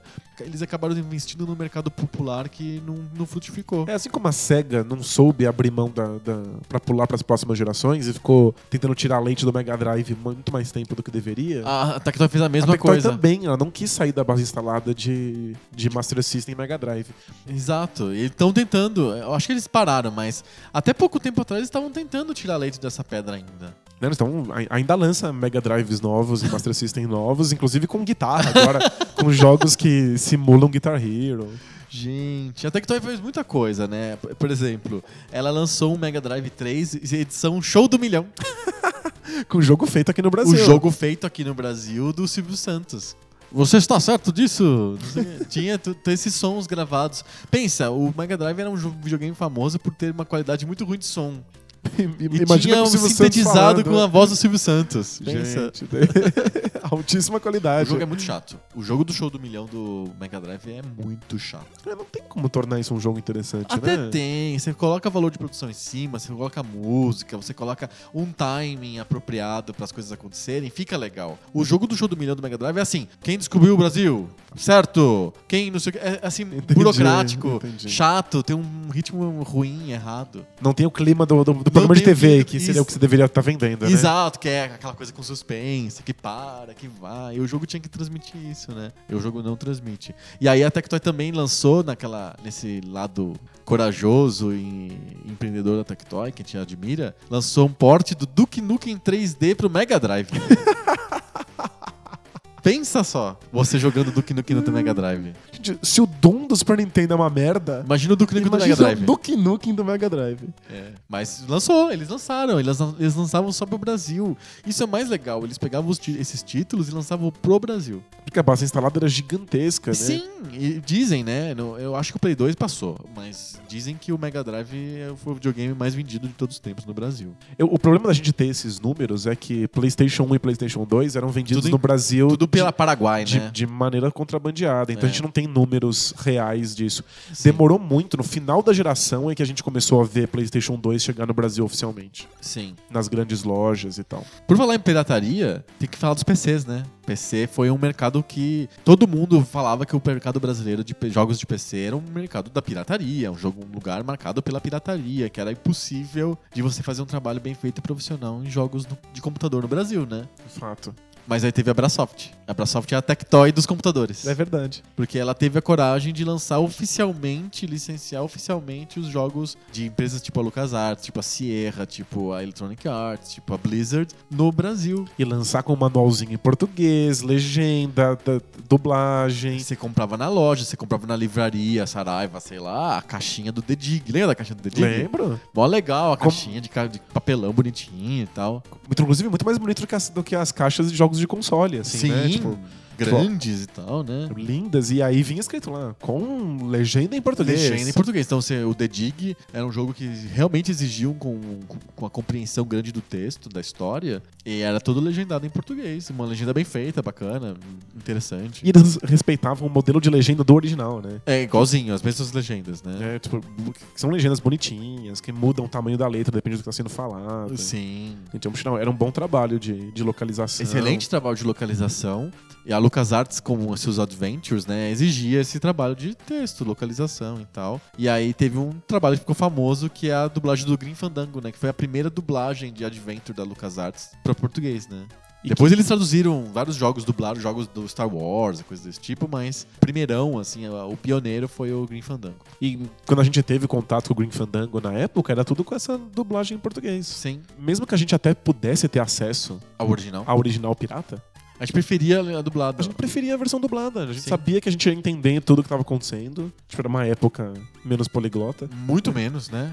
E tipo, não era um preço absurdo. Você ia em qualquer loja e tinha. Não, não era tão caro. Era acessível. a Era gente mais barato que jogos de, con- de console. Sempre foi. Ah, com né? certeza. Sempre foram, até hoje, né? Mas a- a Brasoft tem um, um case muito legal de falar assim, olha, gente, a gente aposta em uma indústria de jogos de computador oficiais, licenciados, que a pessoa compra na loja, passa recibo, e não é pirataria. E, e essas, essas histórias acabam dando certo. E assim. deu certo! Esse medo da pirataria é, é, é uma coisa que a gente, a gente viu na prática, mas depois de muita insistência, que não se justifica. Não se justifica. Tipo, qu- quando o PlayStation 3 entrou no mercado e aí tava todo mundo assustado porque o É PlayStation, impossível o PlayStation 3 não tem pirata, meu Deus, e agora ninguém vai comprar jogo? Não. E aí os jogos nem nem estavam disponíveis, as pessoas iam e compravam importado. E aí quando começaram a ser lançados no Brasil mesmo e o preço abaixou muito, comprou-se, criou-se essa, essa cultura do ah, eu vou comprar um jogo original. Eu não vou ter uma coleção de mil jogos, eu vou ter alguns jogos que eu, que eu prefiro. E aí criou-se esse, esse modo de pensar. Exato. A Tectoy, por medo da pirataria, ela acabou criando um novo projeto. Ah, claro! A gente falou sobre os, os videogames compatíveis brasileiros, mas a gente tem que falar sobre o videogame brasileiro mesmo, de, de, de pedigree, de origem. Porque a, a Tectoy, depois do, de tomar porrada com o Dreamcast, falou: olha, não, não tem mais como, na nova geração é só pirataria, não adianta lançar um console e trazer os jogos pra cá. Pensaram num- numa parceria com outros sete países, a Tectoy resolveu lançar um, um videogame que fosse contra a pirataria. Então, jogos que só podem ser comprados online, Ok, isso é legal. isso é legal. Então, não existe mídia física disso, existe uma memória interna dentro do videogame. É, é pensado pra países emergentes, E- então pra gente que não tem exato. muita grana. Os jogos são baratos. Aham. São jogos mais mal feitinhos, curtinhos, assim, sem muita, muita firula. E aí eles custam, em, em geral, 30 reais. E o, o videogame já vem com rede 3G embutida pra você poder baixar esses jogos sem ter que pagar a internet, É, enfiar, modelo. enfiar modem, ter Exato. Wi-Fi, Modelo do etc. Kindle, né? Exato. Ou seja, permite que a pessoa compre as, as coisas na sua loja desde que ela, a partir do momento que ela compra o console. Exato, não precisa de mais nada, não tem intermediários ali. E aí, tudo porque eles tinham muito medo de pirataria. Sim. E aí foi lançado no Brasil primeiro. É o Zibo, o nome É o dele Zibo, que é basicamente um, É um celular que você pluga na televisão. um celular gigante Android lá que você põe na TV. com o controle clássico do, do GameCube. É, né? É o, o, o Classic, que o pessoal usa no Wii bastante. É, é bem chupinhado. E lançaram primeiro no Brasil, depois México, China, Índia, Índia. Rússia. Aham. Países que, que as pessoas têm medo de, de pirataria porque supostamente jogos seriam muito caros. Pessoas se diga as indústrias, né? As indústrias, é, com certeza. E aí não deu certo, Não deu nem nada certo. não deu nada certo, Por mas aí- vários motivos, né? E aí eles pensaram, ok, é porque talvez seja muito caro. Aí abaixou o preço. Não era esse aí não problema. deu certo. Ok, vamos abaixar o preço mais uma vez. Nossa, não deu certo. de Ficou de graça quase. Era de, se, Cem- eu não- se, eu não, me- cem- se eu não me engano, 100 reais, 190 reais, sei lá. se eu não me engano, custava 600 reais no lançamento. Acho que 599, Já é barato pra um videogame. sem dúvida. E aí foi abaixando até ficar tipo 300 reais. Nossa. E aí ah, talvez seja porque a gente tá muito defasado no, no- na tecnologia. E aí lançaram controle de, de movimento. Tipo Wii, né? Exato, mas todos uns joguinhos de celular. Esse é o problema. Não tinha título que fazia as pessoas comprarem o Zibo. Esse é o, esse é o ponto. Quando eles, eles lançaram com nomes famosos. Ah, Mas os nomes famosos eram Need for Speed, Double Dragon, eram nomes velhos. Então, quando o console saiu, ele vinha na memória, já prontinho pra você jogar, com o FIFA daquele Aham. ano, que é supostamente algo que deveria vender o Tem console no interesse, Brasil. gerar interesse. Need for Speed, que é tipo jogo de corrida, Mas é um título já anti- envelhecido, né? e Quake. Quake é muito velho, né? Exato. E aí era pra mostrar a tecnologia, pra mostrar que ele podia ser 3D, mas são jogos velhos, é um FIFA já com, com, com gráficos bem piores do que o resto da geração. É a abordagem Nintendo do Wii, que assim, as pessoas vão, vão querer porque é mais barato, vão querer porque os jogos são mais divertidos, não vão querer porque é ultra tecnológico e tem os Não, melhores não gráficos. funciona assim. Só que o Zibo não tinha nem os melhores jogos, nem as melhores experiências e nem os melhores gráficos. Tipo, ele não apelava a Faltava ninguém. tudo, é. Ele apelava pra um público que não tinha dinheiro mesmo, pra, não tinha poder de compra. Mas é que o público com poder de compra não vai comprar um Zibo. É, é compra um celular. Compra, o celular dá conta desse Dá tipo conta de coisa. desse tipo de jogo, exatamente. E é- eu levo pra onde eu quiser. E ainda faço ligações. O celular comeu esse espaço, né? O- Comeu Quando, totalmente. quando os celulares começaram a ficar muito baratos, você quer que a sua criança tenha um videogaminho, você dá um celular. Você quer acessar a internet, você vai no celular. Você Não Sim. precisa de uma máquina enorme que você põe na TV. Não faz sentido. Então foi, obviamente, um erro de cálculo pra tentar emplacar em países mais pobres e, e com medo de pirataria. Sim. E que simplesmente desapareceu enquanto os jogos oficiais de PlayStation e de Xbox Davam vendiam, certo. vendiam a rodo. É, foi uma jogada errada da Tectoy. Mas e os jogos brasileiros atuais? Tem, tem algum? Tem algum Renato De Giovanni dos anos 2010? acho, que, não- acho que não tem mais. Mas como os, hoje em dia os jogos independentes são feitos por, por estúdios bem internacionais. Lembra daquele o StarCraft brasileiro chamado Outlive? Verdade. Lembra? Ele Lembro. foi feito em Curitiba por um pessoal lá da faculdade, não sei o que e tal. Eles tentaram. Eles tentaram, lançaram, tentaram. lançaram no exterior. Lançaram, jogo, é. lançaram. é. Só não fez muito sucesso. Não fez porque ele era tão obviamente calcado no StarCraft que não tinha nenhum apelo extra, né? Por que, por que eu jogaria isso em vez do StarCraft, É, né? exato, é. Já que o StarCraft é o melhor Mas, jogo. mas eu acho que ele foi uma espécie de Carlota Joaquina dos jogos brasileiros, né? Assim como a Carlota Joaquina recuperou o cinema brasileiro, eu acho que o Outlive ficou famoso na imprensa, etc. Porque ele foi o primeiro jogo brasileiro depois de décadas, né? Pra mostrar que a gente pod- poderia ter estúdios brasileiros Fazendo lançando jogos. lá fora. É. Sim. É que hoje em dia o- tem um monte de brasileiros em vários estúdios no mundo inteiro. Sem dúvida. Esses estúdios são tem gente do- de todo o planeta, então É, não dá pra dizer que são estúdios americanos ou japoneses. exato, é. não, não faz sentido São nenhum. globais, é. Até estúdios americanos famosos hoje em dia têm filiais ao redor do mundo inteiro. Aham. Tem a Rockstar na Europa, a Rockstar em Montreal. É, eles- só não tem nos Estados Unidos. Tem em todos os lugares, mas não nos Estados Unidos que é muito caro. Então eles fazem no Canadá, fazem um monte de lugares. com gente de tudo quanto é, quanto Exato. é lugar. Aham. Mas existem alguns estúdios brasileiros que estão fazendo coisas interessantes. Acho que o, o que fez mais sucesso recentemente é o, o pessoal do, do Torrent, que lançou pra- um jogo pra PlayStation 4. Acho que foi o- a mais importante demonstração de que a gente consegue lançar jogos pra console mesmo. Mas ele é focado pro aqui. público de fora, né? Total, ele é feito pra ser para ser consumido pelos gringos. Aham. O fato de que ele é brasileiro é só um A gente sabe porque sai na imprensa aqui como sai gol de brasileiro no Campeonato Espanhol, assim, sabe? a, a gente ficou sabendo que ele era brasileiro porque eles conseguiram dinheiro da Lei Rouanet. Ah, olha só. né? Foi um dos primeiros jogos que conseguiu o financiamento da Lei Rouanet, então saiu em tudo quanto é lugar. Olha só, videogame agora é cultura e tudo Aham. mais. Mas a gente não era o público-alvo, foi lançado para um console, para ser comprado em, em- forma digital. E é um jogo muito interessante, assim. Um Você jogo, jogou? joguei. É um jogo bonito, assim, visualmente bonito. Aham. É, o modo como ele lida com os temas dele é um jogo bem, bem abstrato e com- não tem uma história linear assim que você consegue consegue contar pra alguém. É um jogo sobre você sentir sensações bem, bem esquisitas e confusas, mas o jogo tem muito problema técnico. Assim. Sério? Milhões de bugs, muito frustrante, quebra demais. O mercado internacional achou o jogo interessante, tipo, louvou o jogo por ser um jogo inteligente, mas reclamou porque o jogo tava muito quebrado. Hum, Entendi. Então, tipo, a gente ainda engatinha com, com o uso da tecnologia. Porque essas coisas são caras, né? Você lidar com engines e, e você precisa de muito tempo pra ir fazendo essa engine ficar realmente funcional. O jogo foi feito, se não me engano, acho que com 300 mil reais. É um trocado pra fazer um jogo pra Mas, lançar pra um console. Aham, um console complicado que nem o É, tipo, Play 4. Se, se- se a gente tá falando de jogos indie com pouco pixel, Aham. é, jogos pra celular, o Brasil lança trocentos desse. Verdade. Vários no mercado in- internacional que fazem sucesso. Tem um que fez muito sucesso que é o Knights of Pen and Paper. Perfeito, verdade. Tava tentando lembrar o nome dele. Você joga com jogadores de um RPG. Aham. Isso aí estourou lá fora, eles ganharam muito dinheiro. Tipo, isso aí é mais fácil. Agora, se a gente tá falando de alta tecnologia, É mais puxado. é né? bem puxado. Você precisa de uma verba bem grande, né? Em geral, você precisa de verba vindo de vários lugares do mundo, com, com especialistas de várias partes. Sim. É legal que, que a gente possa ter estúdios brasileiros, mas eu não sei se o, o, o mercado hoje de videogames, se isso faz, faz sentido hoje no nosso mercado. Ter grupos que são só de um país fazendo um jogo. E, e temas brasileiros? O único motivo pelo qual eu teria um grupo de brasileiros fazendo um jogo é se eu fosse fazer o jogo da Pedra da Gávea. Isso, da Avenida Paulista. Isso. E aí dá pra fazer um jogo indie, assim. Se você tá falando de um. De um Teve aquele jogo da Dilma que tinha que correr lá, lembra? Tem o, o jogo da, Da carreta Furacão. da carreta furacão.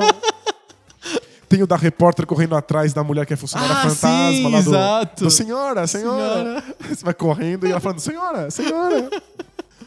Então, se você tá- vai fazer jogos de temas nacionais, que são uma coisa bem nicho, você faz um jogo indie, uma pessoa Ou faz esse faz tipo sozinha. de meme game, né? Faz meme game. É. Tipo, é tranquilo. Agora, fazer um grande estúdio com grande tecnologia, você é obrigado a usar a temas vender pro mundo inteiro, pro mundo né? inteiro. São temas mais internacionais. E aí não faz sentido que seja um estúdio só nacional. Aham. Né? Faz mais sentido você conseguir verba de vários lugares diferentes. Faz uma... Claro, total. conseguir apoio de estúdios do, do mundo todo. Sim. Esse mercado nacional, ele acabou morrendo depois de um tempo e agora já não faz mais sentido que ele exista aqui. né? Faz sentido que a gente faça pequenos grupos coletivos para fazer indie games. Ou então que a gente vá para outros lugares fazer jogo também. Que faz, faz mais sentido mesmo. Todo mundo vai pro Canadá, né? Porque o É, Cana- o Canadá tem várias leis de incentivo e tal. se você é game designer vai pro Canadá, você encontra gente do planeta inteiro que tá lá querendo fazer jogo. Você não vai encontrar est- estúdios que são só de canadenses. Não. É, isso não cabe O mais. Canadá tem uma coisa muito interessante. Boa parte dos programas que a gente assiste na televisão a cabo são canadenses. É a gente não saca. Mas se te prestar atenção nos créditos, os programas são filmados no Canadá, são todos feitos no Canadá. Porque tem várias leis de incentivo à produção de audiovisual, etc., no Canadá. Eu, eu lembro sempre do Michael Moore, que faz os documentários sobre os Estados Unidos. E aí os filmes são sempre canadenses. Canadenses, exato. Porque tem incentivo. É financiamento canadense, Exato. lei canadense, estúdio canadense. e Exatamente. ele tá lá falando sobre os Estados Unidos. Mas vamos pro debate de bolso? Vamos pegar esse gancho? Ah, é, tem um gancho pra isso? Tem, tem gancho pra isso, porque aqui tudo se encaixa. Que- Como eu não sei o tema debate bolsa, não tem como saber do gancho. Exatamente, o gancho já está dado. Vamos para o debate de bolso. Bora lá. Bora.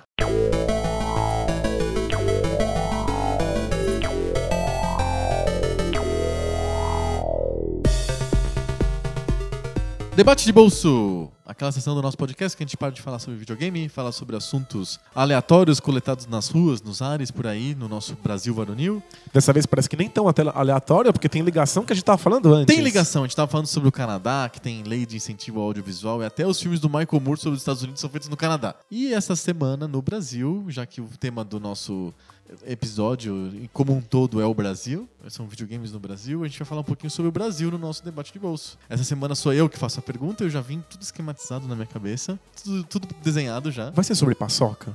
Vai ter paçoca, vai ter paçoca. No debate de bolsa? Não, mas vai ter paçoca esse episódio. Tá, tá bom, Anotem tá aí, compromisso. Faz som, som de carimbo aí. Paçoca. compromisso com paçoca. Manda. Essa semana no Brasil, a polêmica da vez. Bom, é difícil de eleger uma polêmica da vez no Brasil, porque essa, essa fase, né? Que fase, né, do Brasil, né? É uma fase polêmica. É uma fase que é cheia de polêmicas, mas uma das polêmicas mais verbais dessa semana é a polêmica do Ministério da Cultura. Porque foi extinto o Ministério da Cultura agora com o governo interino que está no poder agora. Ele foi absorvido pelo Ministério da Educação e voltou-se ao modelo antigo, lá da época da ditadura, que era o MEC. Lembra do MEC? Sim. Ministério da Educação e Cultura, né? É um ministério só para as duas coisas.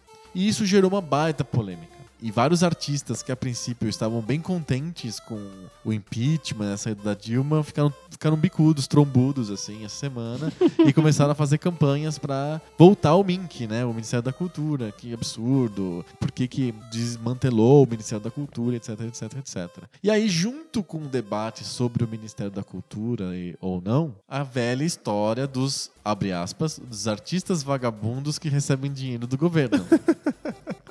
E aí su- surge uma série de debates do tipo: veja bem, em países que ganham Oscar, que ganham Nobel, que ganham Pulitzer, não tem Ministério da Cultura. Por que, que precisa de um Ministério da Cultura? E começou o bafafá todo. Pergunta pra você: você acha que precisa mesmo de um Ministério da Cultura? Qual que é o problema do Ministério da Cultura ou não? Qual que é a solução de estar o Ministério da Cultura junto com o Ministério da Educação? Faz sentido misturar educação com cultura numa mesma bola? E qual que é o papel, e a gente falou já um pouco disso em debate do bolso anterior, mas eu acho que vale a gente arredondar isso. Qual que é o papel do Estado nessa questão da, da política cultural? Para que, que serve uma política cultural? Por que, que o Canadá pode fazer uma lei do audiovisual e financiar o filme do Michael Moore e o Brasil não? Primeiro, sobre ministérios. Isso. A ideia de ter um ministério é que você possa colocar especialistas Aham. que consigam pensar aquele assunto em particular dentro de um âmbito nacional. Certo. Então, é, nos ministérios a gente deveria ter os maiores especialistas da área. Aí a- acabo caindo sem querer num, num assunto paralelo, que é o pessoal que reclama de salário de político. Ah, sei. É tipo, onde já se viu? Ganha 20 mil reais, Aham. ganha 15 mil reais. Sei. Então, no, no mundo ideal, Aham. as grandes mentes, os grandes especialistas em cada assunto, estão trabalhando pro bem comum da nação. E, portanto, eles estão envolvidos com esses ministérios e com esses cargos públicos. Sim. O problema é como é que eu convenço, tipo, o maior especialista em cultura, ou em educação, ou em engenharia. Usina elétrica. Exato, a ter um cargo público para pensar na nação, ao invés de a- a- aceitar qualquer outro emprego numa Aham. empresa e, e ficar milionário. Sim. Então, tipo, os salários precisam ser altos nesse, ne- nesse modelo, né? Perfeito. E nem são. Não são, Não, não são, não não- são. não são suficientemente altos para convencer as grandes mentes, né? Aham. Mas eu acredito que os grandes especialistas deveriam estar em grupos específicos para pensar só isso, para que a- a- o país tenha uma, uma política bem clara sobre todos os principais assuntos. A educação e a cultura são questões distintas que deveriam ter seus próprios especialistas. Ah, mas gasta dinheiro com isso, tem que pagar para as pessoas, tem que ficar pagando para um monte de gente sentar e ficar pensando. É, então tem mesmo. Mas você viu a estatística dizendo que ah, o desmantelamento de vários ministérios gerou uma economia de 0,015%? do- Exato.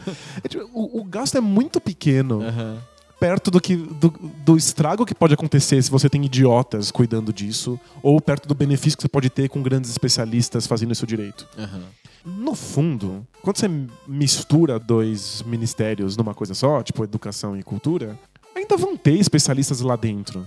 Sim, tem o secretário. Tem o agora, agora tem o exato. secretário de cultura, né? Exato. Ele tentou fazer uma mulher aceitar, ele tentou todo mundo. Não, tomou- tentou todo mundo. 25 Tentou a pessoas. Daniela Mercury, ten- tentou a, o- Ana Maria Braga, Ana Maria Braga. a Geise Arruda. a Carla é, Pérez. tentou todo mundo aí. Então, os especialistas ainda estão lá. Não é tão diferente assim. Tipo, o programa de economia que você está fazendo, você É ridículo, né? É uma economia ridícula. Você está economizando uma, uma, uma graninha michuruca. Sim. Você acaba mantendo a maior parte dos especialistas ali. Só que quando você coloca eles dentro do mesmo ministério, você corta um pouco da independência de- de- desses especialistas. Tá. Não tem uma questão de budget também? De orçamento? Eles acabam recebendo o mesmo orçamento e aí eles É. têm que, têm- que decidir lá entre eles para onde vai essa grana. É, Tem o desprestígio público também, né? Parece que o, o ato simbólico de você extinguir um ministério, às vezes tem muito mais força do que o, a, a questão prática da extinção do ministério, É certo? porque na prática Passa os uma especialistas mensagem, estão ali né? ainda. É, É. é. Existe uma, uma questão burocrática que é o fato do, do secretário da, da cultura agora ter que Reportar para um ministro da, da, educação, educação. da cultura. Por dar uma bagunça aí de um- uma área acha que uma coisa deveria ser feita, outra área mete bedelho e acha que não deveria. Então cria uma questão burocrática, embora os especialistas continuem lá. Mas o impacto simbólico disso é muito grande. Sim. Porque a sensação que dá é que não tem mais ninguém olhando para uma área essencial da sociedade brasileira. Cultura é uma área essencial da sociedade brasileira? Cultura não é uma área essencial para qualquer conjunto de seres humanos? Por isso que eu perguntei. Tô fazendo o papel do advogado do diabo. É claro que é, mas. eu- Por quê, né? Eu quero entender isso. Como que você argumenta pra uma pessoa que fala assim, não, isso é tudo os vagabundos que são financiados pelo Estado, não tinha nada que ficar financiando o show da Daniela Mercury. Sabe que é assustador? A gente, a gente reconhece nesse discurso uma certa busca única e exclusivamente pelo mundo prático. Aham, Pela a coisa que tem, que tem valor prático imediato. sei. É uma mentalidade que transforma a sociedade numa grande indústria. Eu sei que isso acaba com qualquer conversa em qualquer fórum da internet no mundo, mas é. me- lembra a Alemanha nazista, né? Vou, vou invocar a Lady Godwin, né? Invoco a Lady Godwin. Falou de Hitler, acabou a conversa. É. É, é uma mentalidade de que o, o, o país, o conjunto do- de, de indivíduos, a sociedade, é uma grande indústria e cada um faz sua parte ali numa linha de montagem e tudo que precisa é a sobrevivência e a, a boa gestão, gastar o dinheiro que, que a gente arrecada exatamente do- como, veio, como se a gente fosse uma máquina. Aham. Quem quer viver nesse mundo? Que Que, papéis- coisa horrível. Que papéis teria o Ministério da Cultura? Porque as pessoas veem pelo, pela ótica da Lei Rouanet. Parece que o Ministério da Cultura se resume à Lei Rouanet, que é basicamente financiar produtos culturais. Exato. Quer dizer, nem, nem é, né? Porque a Lei Rouanet não, não financia, permite que se busque financiamento. Isso, a Lei Rouanet simplesmente fala assim, ô, ô empresa X, se você colocar dinheiro nesta produção que eu aprovei, você vai pegar de volta esse dinheiro em isenção fiscal. É, Exato. corte no imposto, vai diminuir o imposto exatamente no dinheiro que você colocar aqui nessa produção, mas não é qualquer produção, tem que ser aquela que eu já aprovei. Exato. É isso, a Lei Rouanet é isso. Você poderia pagar seu imposto e aí a gente faz o que quiser com seu dinheiro, ou você pode pegar esse dinheiro e dar diretamente para uma produção que nós confiamos e que você confie também. É isso que É faz a Lei isso, Rouanet. exato. Então, isso é uma das responsabilidades do Ministério da Cultura, ver quais atividades culturais têm prioridade na arrecadação de recursos. Isso. E não é fácil. É, a quantidade de regras que tem para você ser escolhido pela Lei Rouanet é enorme. Não é uma questão de o governo tem papel discricionário na hora de, de escolher uma produção cultural X ou Y. Para evitar qualquer tipo de aparelhamento ideológico, etc, etc, a lei prevê um milhão de regras de seleção daquele produto cultural. Então tem que ser assim, tem que ser assado, tem que ser cozido. Não é o ministro da educação que, ah, eu gosto desse aqui, eu gosto do, do Caetano, então eu vou dar essa verba. Sabe, não é assim. Tem uma, uma burocracia ridícula, assim, gigante em cima. E é uma burocracia que está tão preocupada com a, a parte prática da realização daquele projeto que acaba passando umas coisas meio bizarras, só porque elas estão de acordo com, Isso. com a- as, as possibilidades É, de, de rolou, o executar o, caso projeto. mais famoso foi o caso do blog de poesia da Maria Bethânia. Você não viu isso?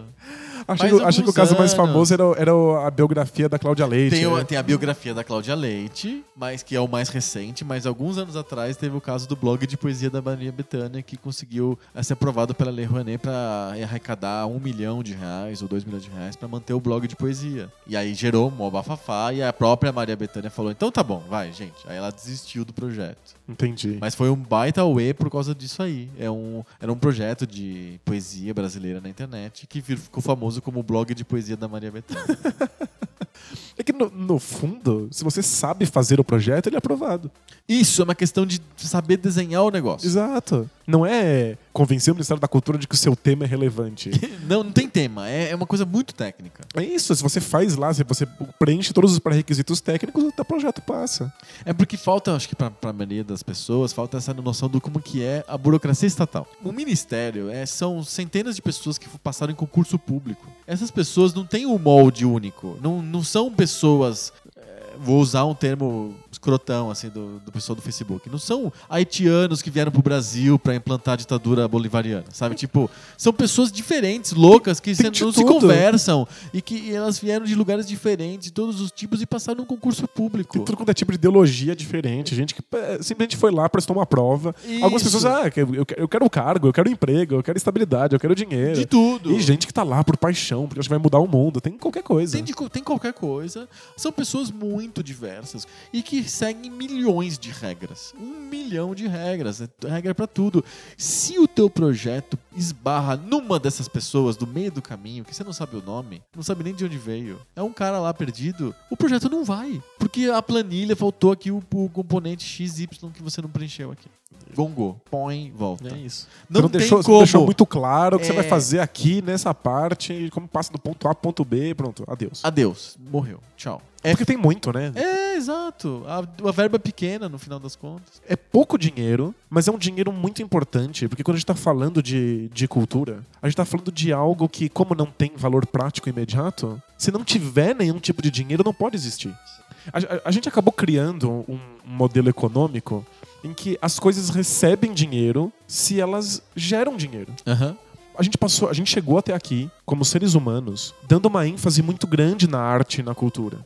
Só que o nosso modelo econômico não dá mais conta dela. Ela só é interessante se ela volta dinheiro imediatamente. Então o que sobrou de cultura é o filme dos Vingadores. Aham. Sabe, o Call of Duty. E aí fica muito difícil, porque a gente tá, a gente tá abrindo mão de um legado hu- humanístico. Um monte de, de possibilidades culturais e, e artísticas que não sobrevivem a esse modelo. Acho que tem, tem mais que a questão do financiamento. Por exemplo, teve um- uma coisa que foi feita há uns cinco anos atrás que gerou uma certa polêmica também, que é a lei do conteúdo qualificado na televisão, que é da TV a cabo.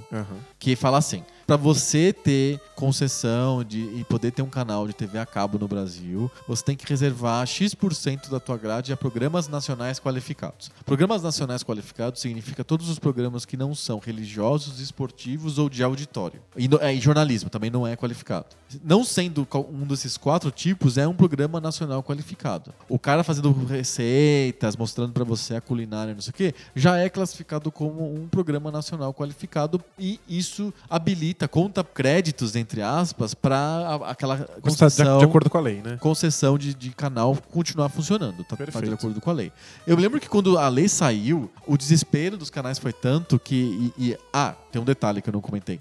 Não é qualquer horário. Não, passar o programa de madrugada não vale. Eu, truque Globo. É, Eu preciso de- passar esse bagulho, eu passo às três da manhã e pronto, Isso. me livro disso logo. Não pode. A lei já prevê que tem que ser em horário nobre, que é definido por lei entre, ou, sei lá, as 19 e as 22, sabe? Tipo, tem uma definição. Aham. O que aconteceu logo em seguida à, à publicação dessa lei é que os canais começaram a passar filmes velhos nacionais todos os dias nos meus horários. Então, Xuxa, Lua de Cristal passava todo dia na Sony, sei lá, sabe? Só pra Tapar aquele buraco. tapar aquele buraco. Então, parecia muito ruim. Tipo, que lei, merda. É a lei da Xuxa Lua de Cristal, que eu tenho que assistir isso aqui. Parou de passar lá o The Voice, lá, sei lá o quê, pra passar esse programa. Mas aos poucos, as, as emissoras, as- os canais, as distribuidoras de conteúdo começaram a se adaptar àquilo.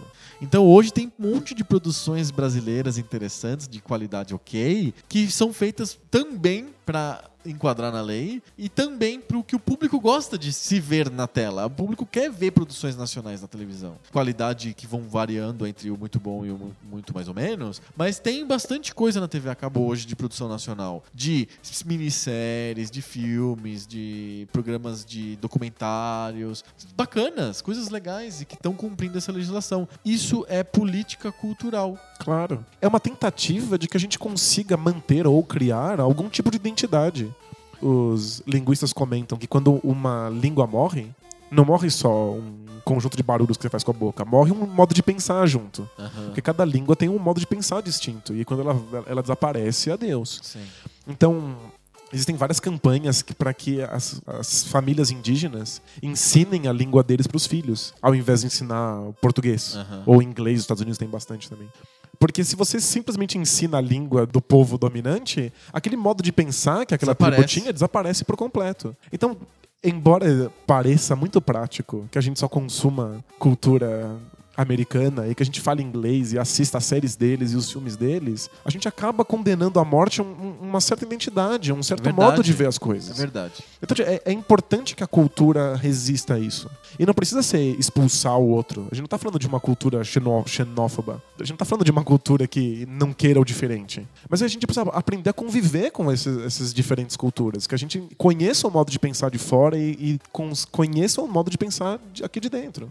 E aí a, a cultura vem vem nessa direção. Que a gente tenha séries e filmes e música nacional feita aqui que mostre o nosso modo de pensar. Que elas não são boas só porque são nacionais. Os jogos que a gente comentou na, na primeira parte do programa não eram jogos bons. Eles eram ficaram jogos marcantes, engraçados, divertidos, porque eles falavam sobre a nossa realidade. O jogo nacional não é bom por ser nacional. Porque ser brasileiro, ou ser argentino, ou ser mexicano, ou ser americano, Tanto não é uma faz, qualidade da pessoa. Não é uma virtude. É uma virtude, é.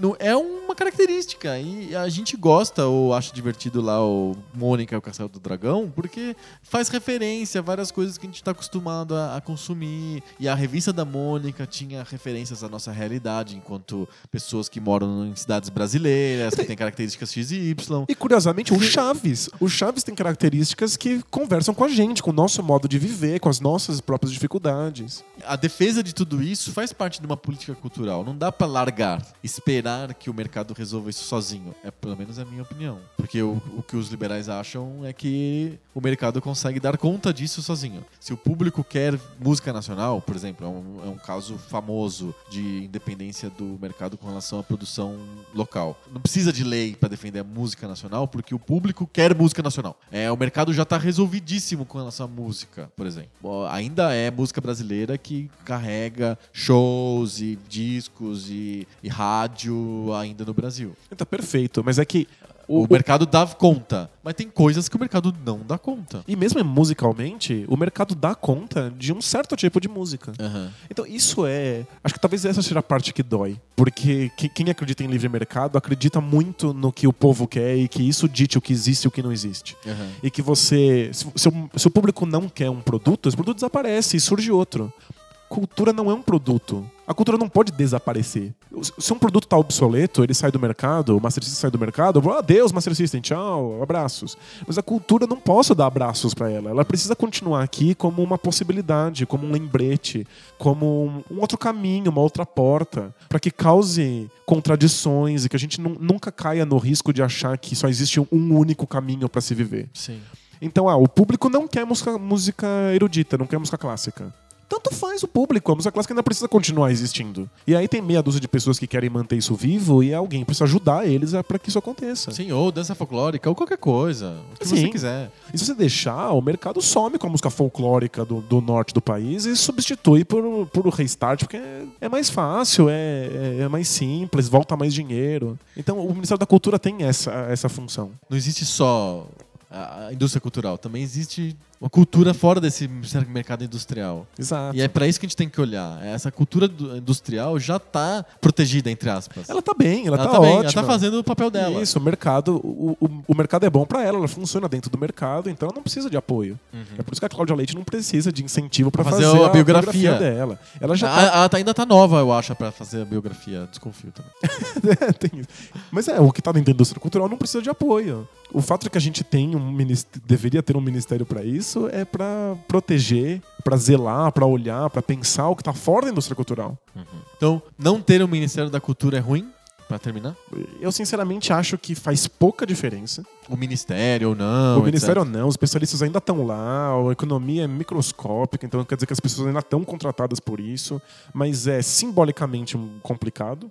feio, né? É feio, parece que a gente não se importa. Do ponto de vista burocrático, causa, cria mais entraves pra uma coisa que já não era fácil de, É de fazer. pensa, o cara que vai falar com, vai despachar lá com o presidente, ele vai ter a pauta da educação e da cultura pra levar pro cara. Tem um milhão de coisas ali. Exato, é, as decisões vão ficar meio travadas. E quando tinha o Ministério da Cultura, o cara ia levava só as coisas culturais lá pra presidente. E já é difícil, a gente já tem um modelo ultra burocrático. Sim. E aí você acaba acumulando funções dentro de uma única pasta. É complicado. Complicado mesmo. Porque é é engraçado, quando você divide em muitos pedaços, parece que tá ficando mais burocrático. Mas não. Mas não, você tá facilitando, porque você tá colocando só especialistas que podem se dedicar exclusivamente àquilo. Aham. Quando você mistura tudo de uma vez, aí A pauta fica zoada. fica tudo muito, bagun- muito mais bagunçado, né? Exatamente. Fechamos, será que é sobre esse tema? Eu espero que sim. Esse tema dialoga muito com um tema que a gente já fez antes sobre a TV Cultura, lembra? É verdade. Tá, a gente até republicou até pouco tempo atrás num almanac que quando eu fiquei doente a gente precisou de tapar buraco com reedição, né? Não, não, a gente fez o almanac porque era legal, porque seria bom para os nossos ouvintes. Foi uma seleção, né? Isso, né?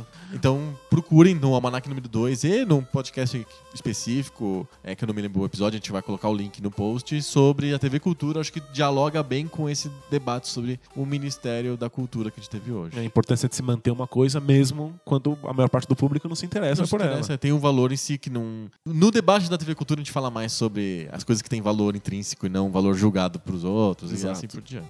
Cartinhas? ela. Cartinhas, tô ansioso porque em algum momento tem que aparecer uma paçoca aqui em algum lugar. Vai aparecer a paçoca. Segura bom. aí que vai aparecer a paçoca. Cartinhas. Cartinhas. Cartinhas.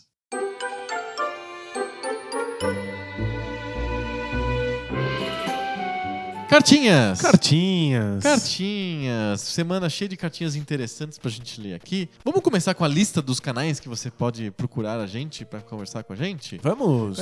A gente está disponível no nosso site, o poucopixel.com. Tem um botãozinho lá, fale conosco, aperta lá, preenche, é bacana. Nós estamos no Twitter, arroba PocoPixel. Nós estamos no Facebook, barra PocoPixel. Nós estamos no SoundCloud, barra PocoPixel. E nós estamos no B9, no b9.com.br, barra PocoPixel. É isso aí. Tudo- Um monte de barras pouco pixel. É pouco pixel pra todos os lados.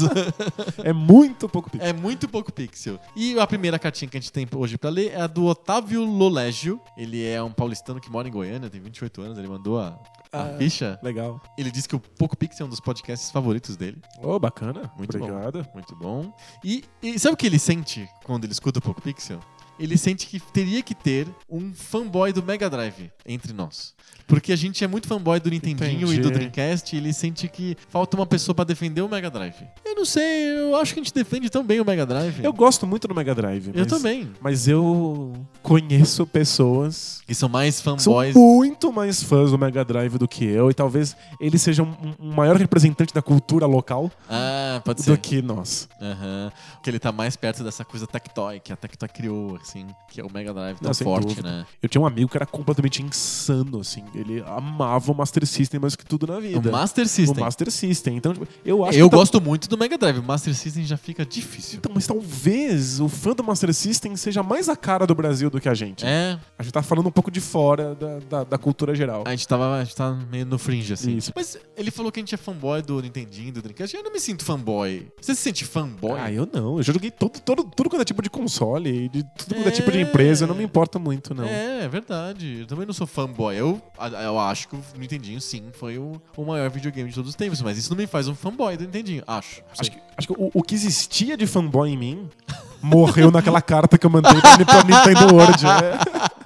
Genial aquela carta, maravilhosa aquela carta. Mas o, o Otávio tá vindo aqui com uma missão. Ele mandou uma carta pra gente com uma missão, a missão de espalhar a palavra Do Mega Drive. do Mega Drive e a palavra do maior jogo de todos os tempos, segundo ele, que é o Toy Runner. Lembra desse jogo? Lembro, lembro sim.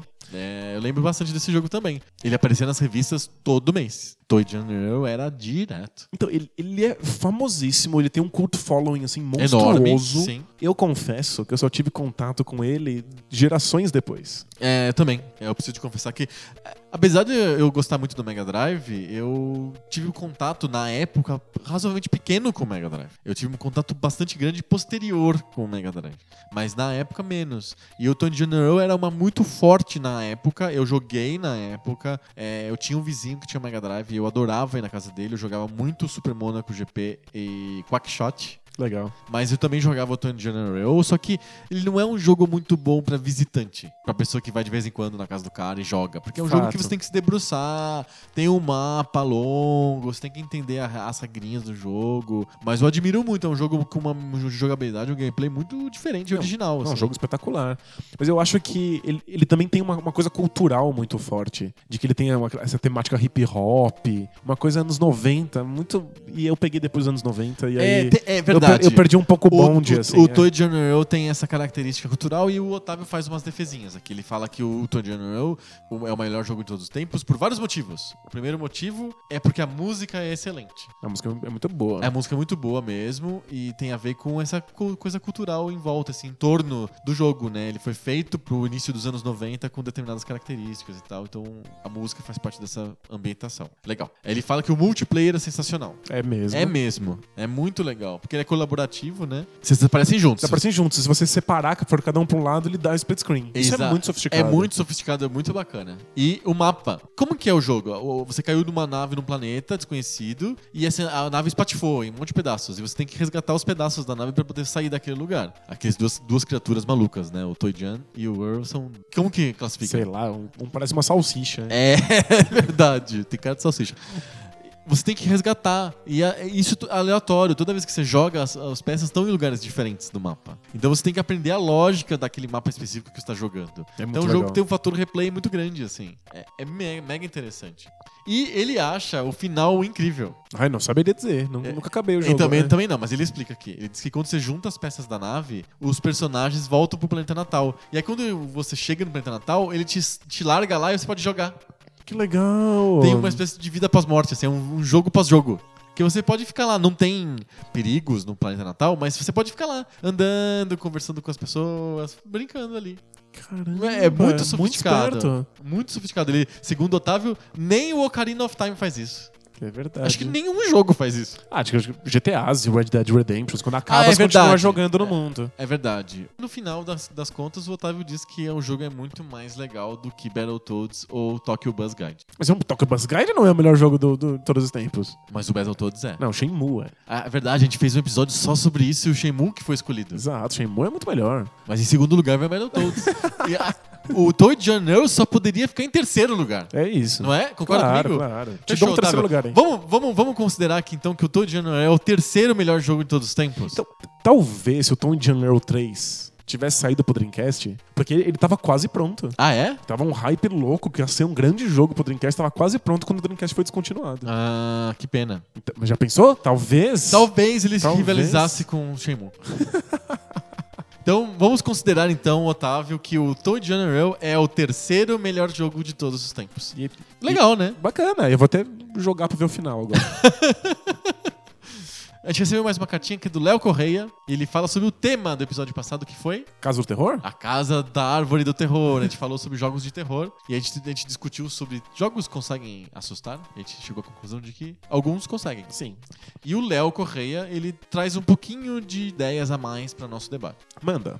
Ele diz que ele sempre jogou muitos jogos de terror, que ele já tomou muito susto com Resident Evil. é, ele também se torturava muito jogando de madrugada o Silent Hill, etc. Mas uma hora ele largou o gênero. Mais ou menos no meio do PS2 lá, ele largou o gênero e não jogou mais. Não foi só ele. As empresas também largaram o É, gênero. ficou um pouco meio esquecido. Né? Exato. Os E- jogos de ação foram dominando. Exatamente. E a gente fez, no finalzinho desse episódio, a gente fez uma pergunta sobre jogos pouco pixel conseguem dar medo, tanto quanto os jogos muito pixel? E a conclusão foi que não, que os jogos muito pixel tinham recursos narrativos, recursos visuais, recursos sonoros, etc., jogabilidades novas, que sim que faziam o jogador sentir coisas como medo, nojo, coisas desse tipo, que os jogos pouco pixel não tinham essa condição. Perfeito. Mas o Léo diz que isso é certo no aspecto cronológico, que os jogos mais modernos conseguem fazer isso, mas não no aspecto técnico. Porque ele diz que tem vários jogos indie que são com poucos recursos técnicos, são bitmap, coisas desse tipo, que são jogos que conseguem passar essas, essas sensações de terror e nojo e etc, etc, que um não precisa ter tanto sofisticação gráfica. Por exemplo, ele fala do Lone Survivor Que é um dos meus jogos favoritos na vida. e o The, The Last Door. É verdade, que é um, inclusive um point click de, baseado em Call of Cthulhu. Então, esses dois, segundo o Léo, conseguem fazer com poucos recursos técnicos um grau de imersão e usar, conseguir manipular nossa imaginação. E aí os recursos gráficos limitados não atrapalham. Você consegue entender implicitamente o suspense, o medo, o horror naquele ambiente com um pouco, pouco recurso visual. Lembra do nosso episódio sobre jogos modernos? Sim. A gente percebeu que os jogos modernos criaram condições de, de passar sentimentos ao invés de, de só gameplay. Isso. E aí que depois de que, que isso torna possível, os, os jogos que com poucos recursos conseguem simular esse tipo de coisa. Eles conseguem usar os poucos recursos pra passar aqueles sentimentos que a gente viu que eram possíveis com mais recursos. Sim. O Lone Survivor é um exemplo disso. O Lone Survivor, em, em teoria, em- no, no- no modo como ele é pensado, ele é completamente impossível para um Super Nintendo. Mas depois que a gente viu que os jogos de terror conseguem causar quando eles têm muitos recursos, você consegue simular alguns desses recursos com poucos pixels num, num, num- jogo moderno. Aham. Mas o Lone Survivor é obviamente um jogo moderno. Sem querer, a gente brincou e fez um antagonismo dos jogos antigos como pouco pixel e dos novos como muito pixel. Aham. E a o nome dá a sensação de que é uma coisa puramente gráfica. Que os jogos modernos são jogos com muitos efeitos gráficos e os jogos antigos têm poucos. Não é só, só isso, o nome é uma piada, né? Quando a gente fala de jogos modernos, inclui também os jogos que têm bitmap ou gráficos mais simples. Não, o muito pixel não é só sobre pixels. É, claro, tem muito do conceito que tá segurando o jogo. né? Exato. E também muito sobre a quantidade de informações que estão rolando por trás. Exato, Tipo, que eu, tem que ter um console poderoso pra poder fazer todas essas coisas. É, o Lone Survivor tá gerenciando todos os graus de fome e medo e a condição de, de sanidade do personagem e uma qu- quantidade absurda de comentários que ele faz sobre cada tipo de, de comida que vai apodrecendo aos poucos no seu bolso. Tipo, isso aí é, é demais pra, pra jogo velho, né? Com certeza. Mas é porque é, o é um jogo muito pixel, só não tem muitos pixels na tela. mas Exato, é um jogo é. muito pixel. É. Mas é, é- é maravilhoso. É, Mas tipo, O jogo é uma obra de arte. Muito bom. Temos mais uma cartinha, dessa vez é é sobre o episódio passado, mas não sobre o tema do episódio passado. É a cartinha do Yuri Lima. E ele fala sobre o debate de bolso. Cota debate de bolso. Exatamente. Especificamente sobre redes sociais. Lembra que a gente falou sobre redes É sociais, verdade. sobre o Facebook, o Twitter, etc. Ele ficou bravo porque a gente não falou do Reddit. Ah, é, é- é verdade. É que o- Reddit realmente é terra pra iniciados. É muito, é muito mais que o Twitter. É, o o Reddit é tipo um, um, um culto místico, assim. Assim, É a maçonaria. É, você precisa ser iniciado, assim, tem que ter um ritual de iniciação. Aham. De verdade, alguém, alguém do Reddit tem que sentar com você e te ensinar o que tá acontecendo. É, porque é, é bem, bem, bem complicado mesmo. O Yuri fala que os usuários são supremos lá dentro, etc, etc. É, realmente, o, o problema do Reddit é que ele é muito hermético, né? Eu tenho um, um amigo que não tem as- nenhuma rede social, só o Reddit. Aham. E inclusive é por onde ele consome notícia. Sério? E, tipo, em tempo real, ele assiste jogos de futebol no Reddit. Olha só. Porque não Tem lá um barra alguma coisa lá. É, não só as pessoas vão comentando e falando a respeito, e tem aquela mecânica de o troço é mais votado, aí Isso, sobe, né? upvotes e não sei muito difícil. Mas ele não só as pessoas vão comentando, como todas as cenas importantes viram GIFs. Ah, E aí você vai assistindo o jogo pelos GIFs, quase, genial. quase inteiro. Mas tem que saber usar aquilo que nem antigamente no começo da internet, você tinha que saber usar o Altnet, os grupos de discussão, Usenet, não sei o que e tal. Os Mirk da vida. Tem os, antes dos antes dos Mirk tinha esses fóruns que chamavam Usenet. Ah, não, não sou, não sou tão velho, não. E aí as, Lady Godwin, não sei o que, tudo foi, surgiu na na Usenet, Entendi. que eram grupos de discussão gigantes e tal. Depois teve os Mirk, o Reddit tá meio que nesse nesse lado, né? É muito difícil de usar, né? Mas pra quem tá dentro, parece É que maravilhoso, tudo. Eu tive que me desbravar no Reddit na época do Twitch Plays Pokémon. Ah, que era pelo Reddit, né? Então, é- é- ele, o jogo é jogado pelo Twitch. Aham. né? Então o, o jogo tá lá respondendo aos comandos das pessoas nos comentários do Twitch Você, vi- você assiste o vídeo pelo Twitch. e comenta lá e aí os seus comentários fazem o jogo reagir de acordo com o seu comentário. Mas toda a tentativa de explicar aquele caos Era um Reddit. era no Reddit. Então toda a mitologia e os mapas e as discussões e as vertentes, a vertente anarquista, a vertente democrática, a vertente mata o, o Pokémon X, a vertente não mata, tudo no Reddit. Aí eu, Genial. eu fui parar naquilo lá e tipo, meu Deus, era muito complexo. É endoidecedor. é endurecedor, mas o Twitch Plays Pokémon valeu a pena. Pra... né? Uma baita experiência. Nossa, aquilo foi demais. Justiça ao Reddit, então. Você tem que lembrar dele. Último comentário, última cartinha pra gente ler é do Marcos VSS. É sobre um tema que ficou forte no, no, no B9, nos threads do B9 por- nas últimas semanas, que é sobre as cédulas do real. Lembra que eu levantei essa lebre? É verdade. A lebre continua levantada. É uma lebre, uma lebre bípede. É uma lebre tá andando aí firme e forte e todo mundo comentando sobre se o que, que devia ter na nota do real e se sempre foi com pessoas ou não, esses bichos e até a gente discutindo lá. Eu lembrei que teve muita nota de dinheiro brasileiro que era com seres humanos, que só agora, a partir de 94 pra cá, o plano real, é que foi trocado, os seres humanos foram Pelos trocados por bichinhos. bichinhos. Por causa dessa questão de puta briga ideológica, blá blá blá blá blá. E aí o Marcos VSS veio com uma ideia que eu acho definitiva sobre o dinheiro. Definitiva? Definitiva. Ele sugere que a única coisa que une os brasileiros é a culinária brasileira. Então, nas notas de dinheiro tinham que ter pratos típicos. Fantástico, grande ideia. Grande ideia. E ele sugere, inclusive, que daria pra fazer uma série de notas só com docinhos. Pamonha, brigadeiro, beijinho de coco. Paçoca! Paçoca! Paçoca, falando de paçoca. Falamos de paçoca. Eu falei que eu ia falar de paçoca. Porque podia ser a nota de 100 reais. Paçoca. Gente, olha, inclusive, quantas Dois reais podia ser brigadeiro. Dá pra comprar muitas Cinco paçocas com olho de 100 reais. sogra. 10 seria Beijinho. beijinho de coco. Cinco, 20 reais podia ser pé de moleque. 50 reais podia ser bem casado. E 100 reais podia ser paçoca.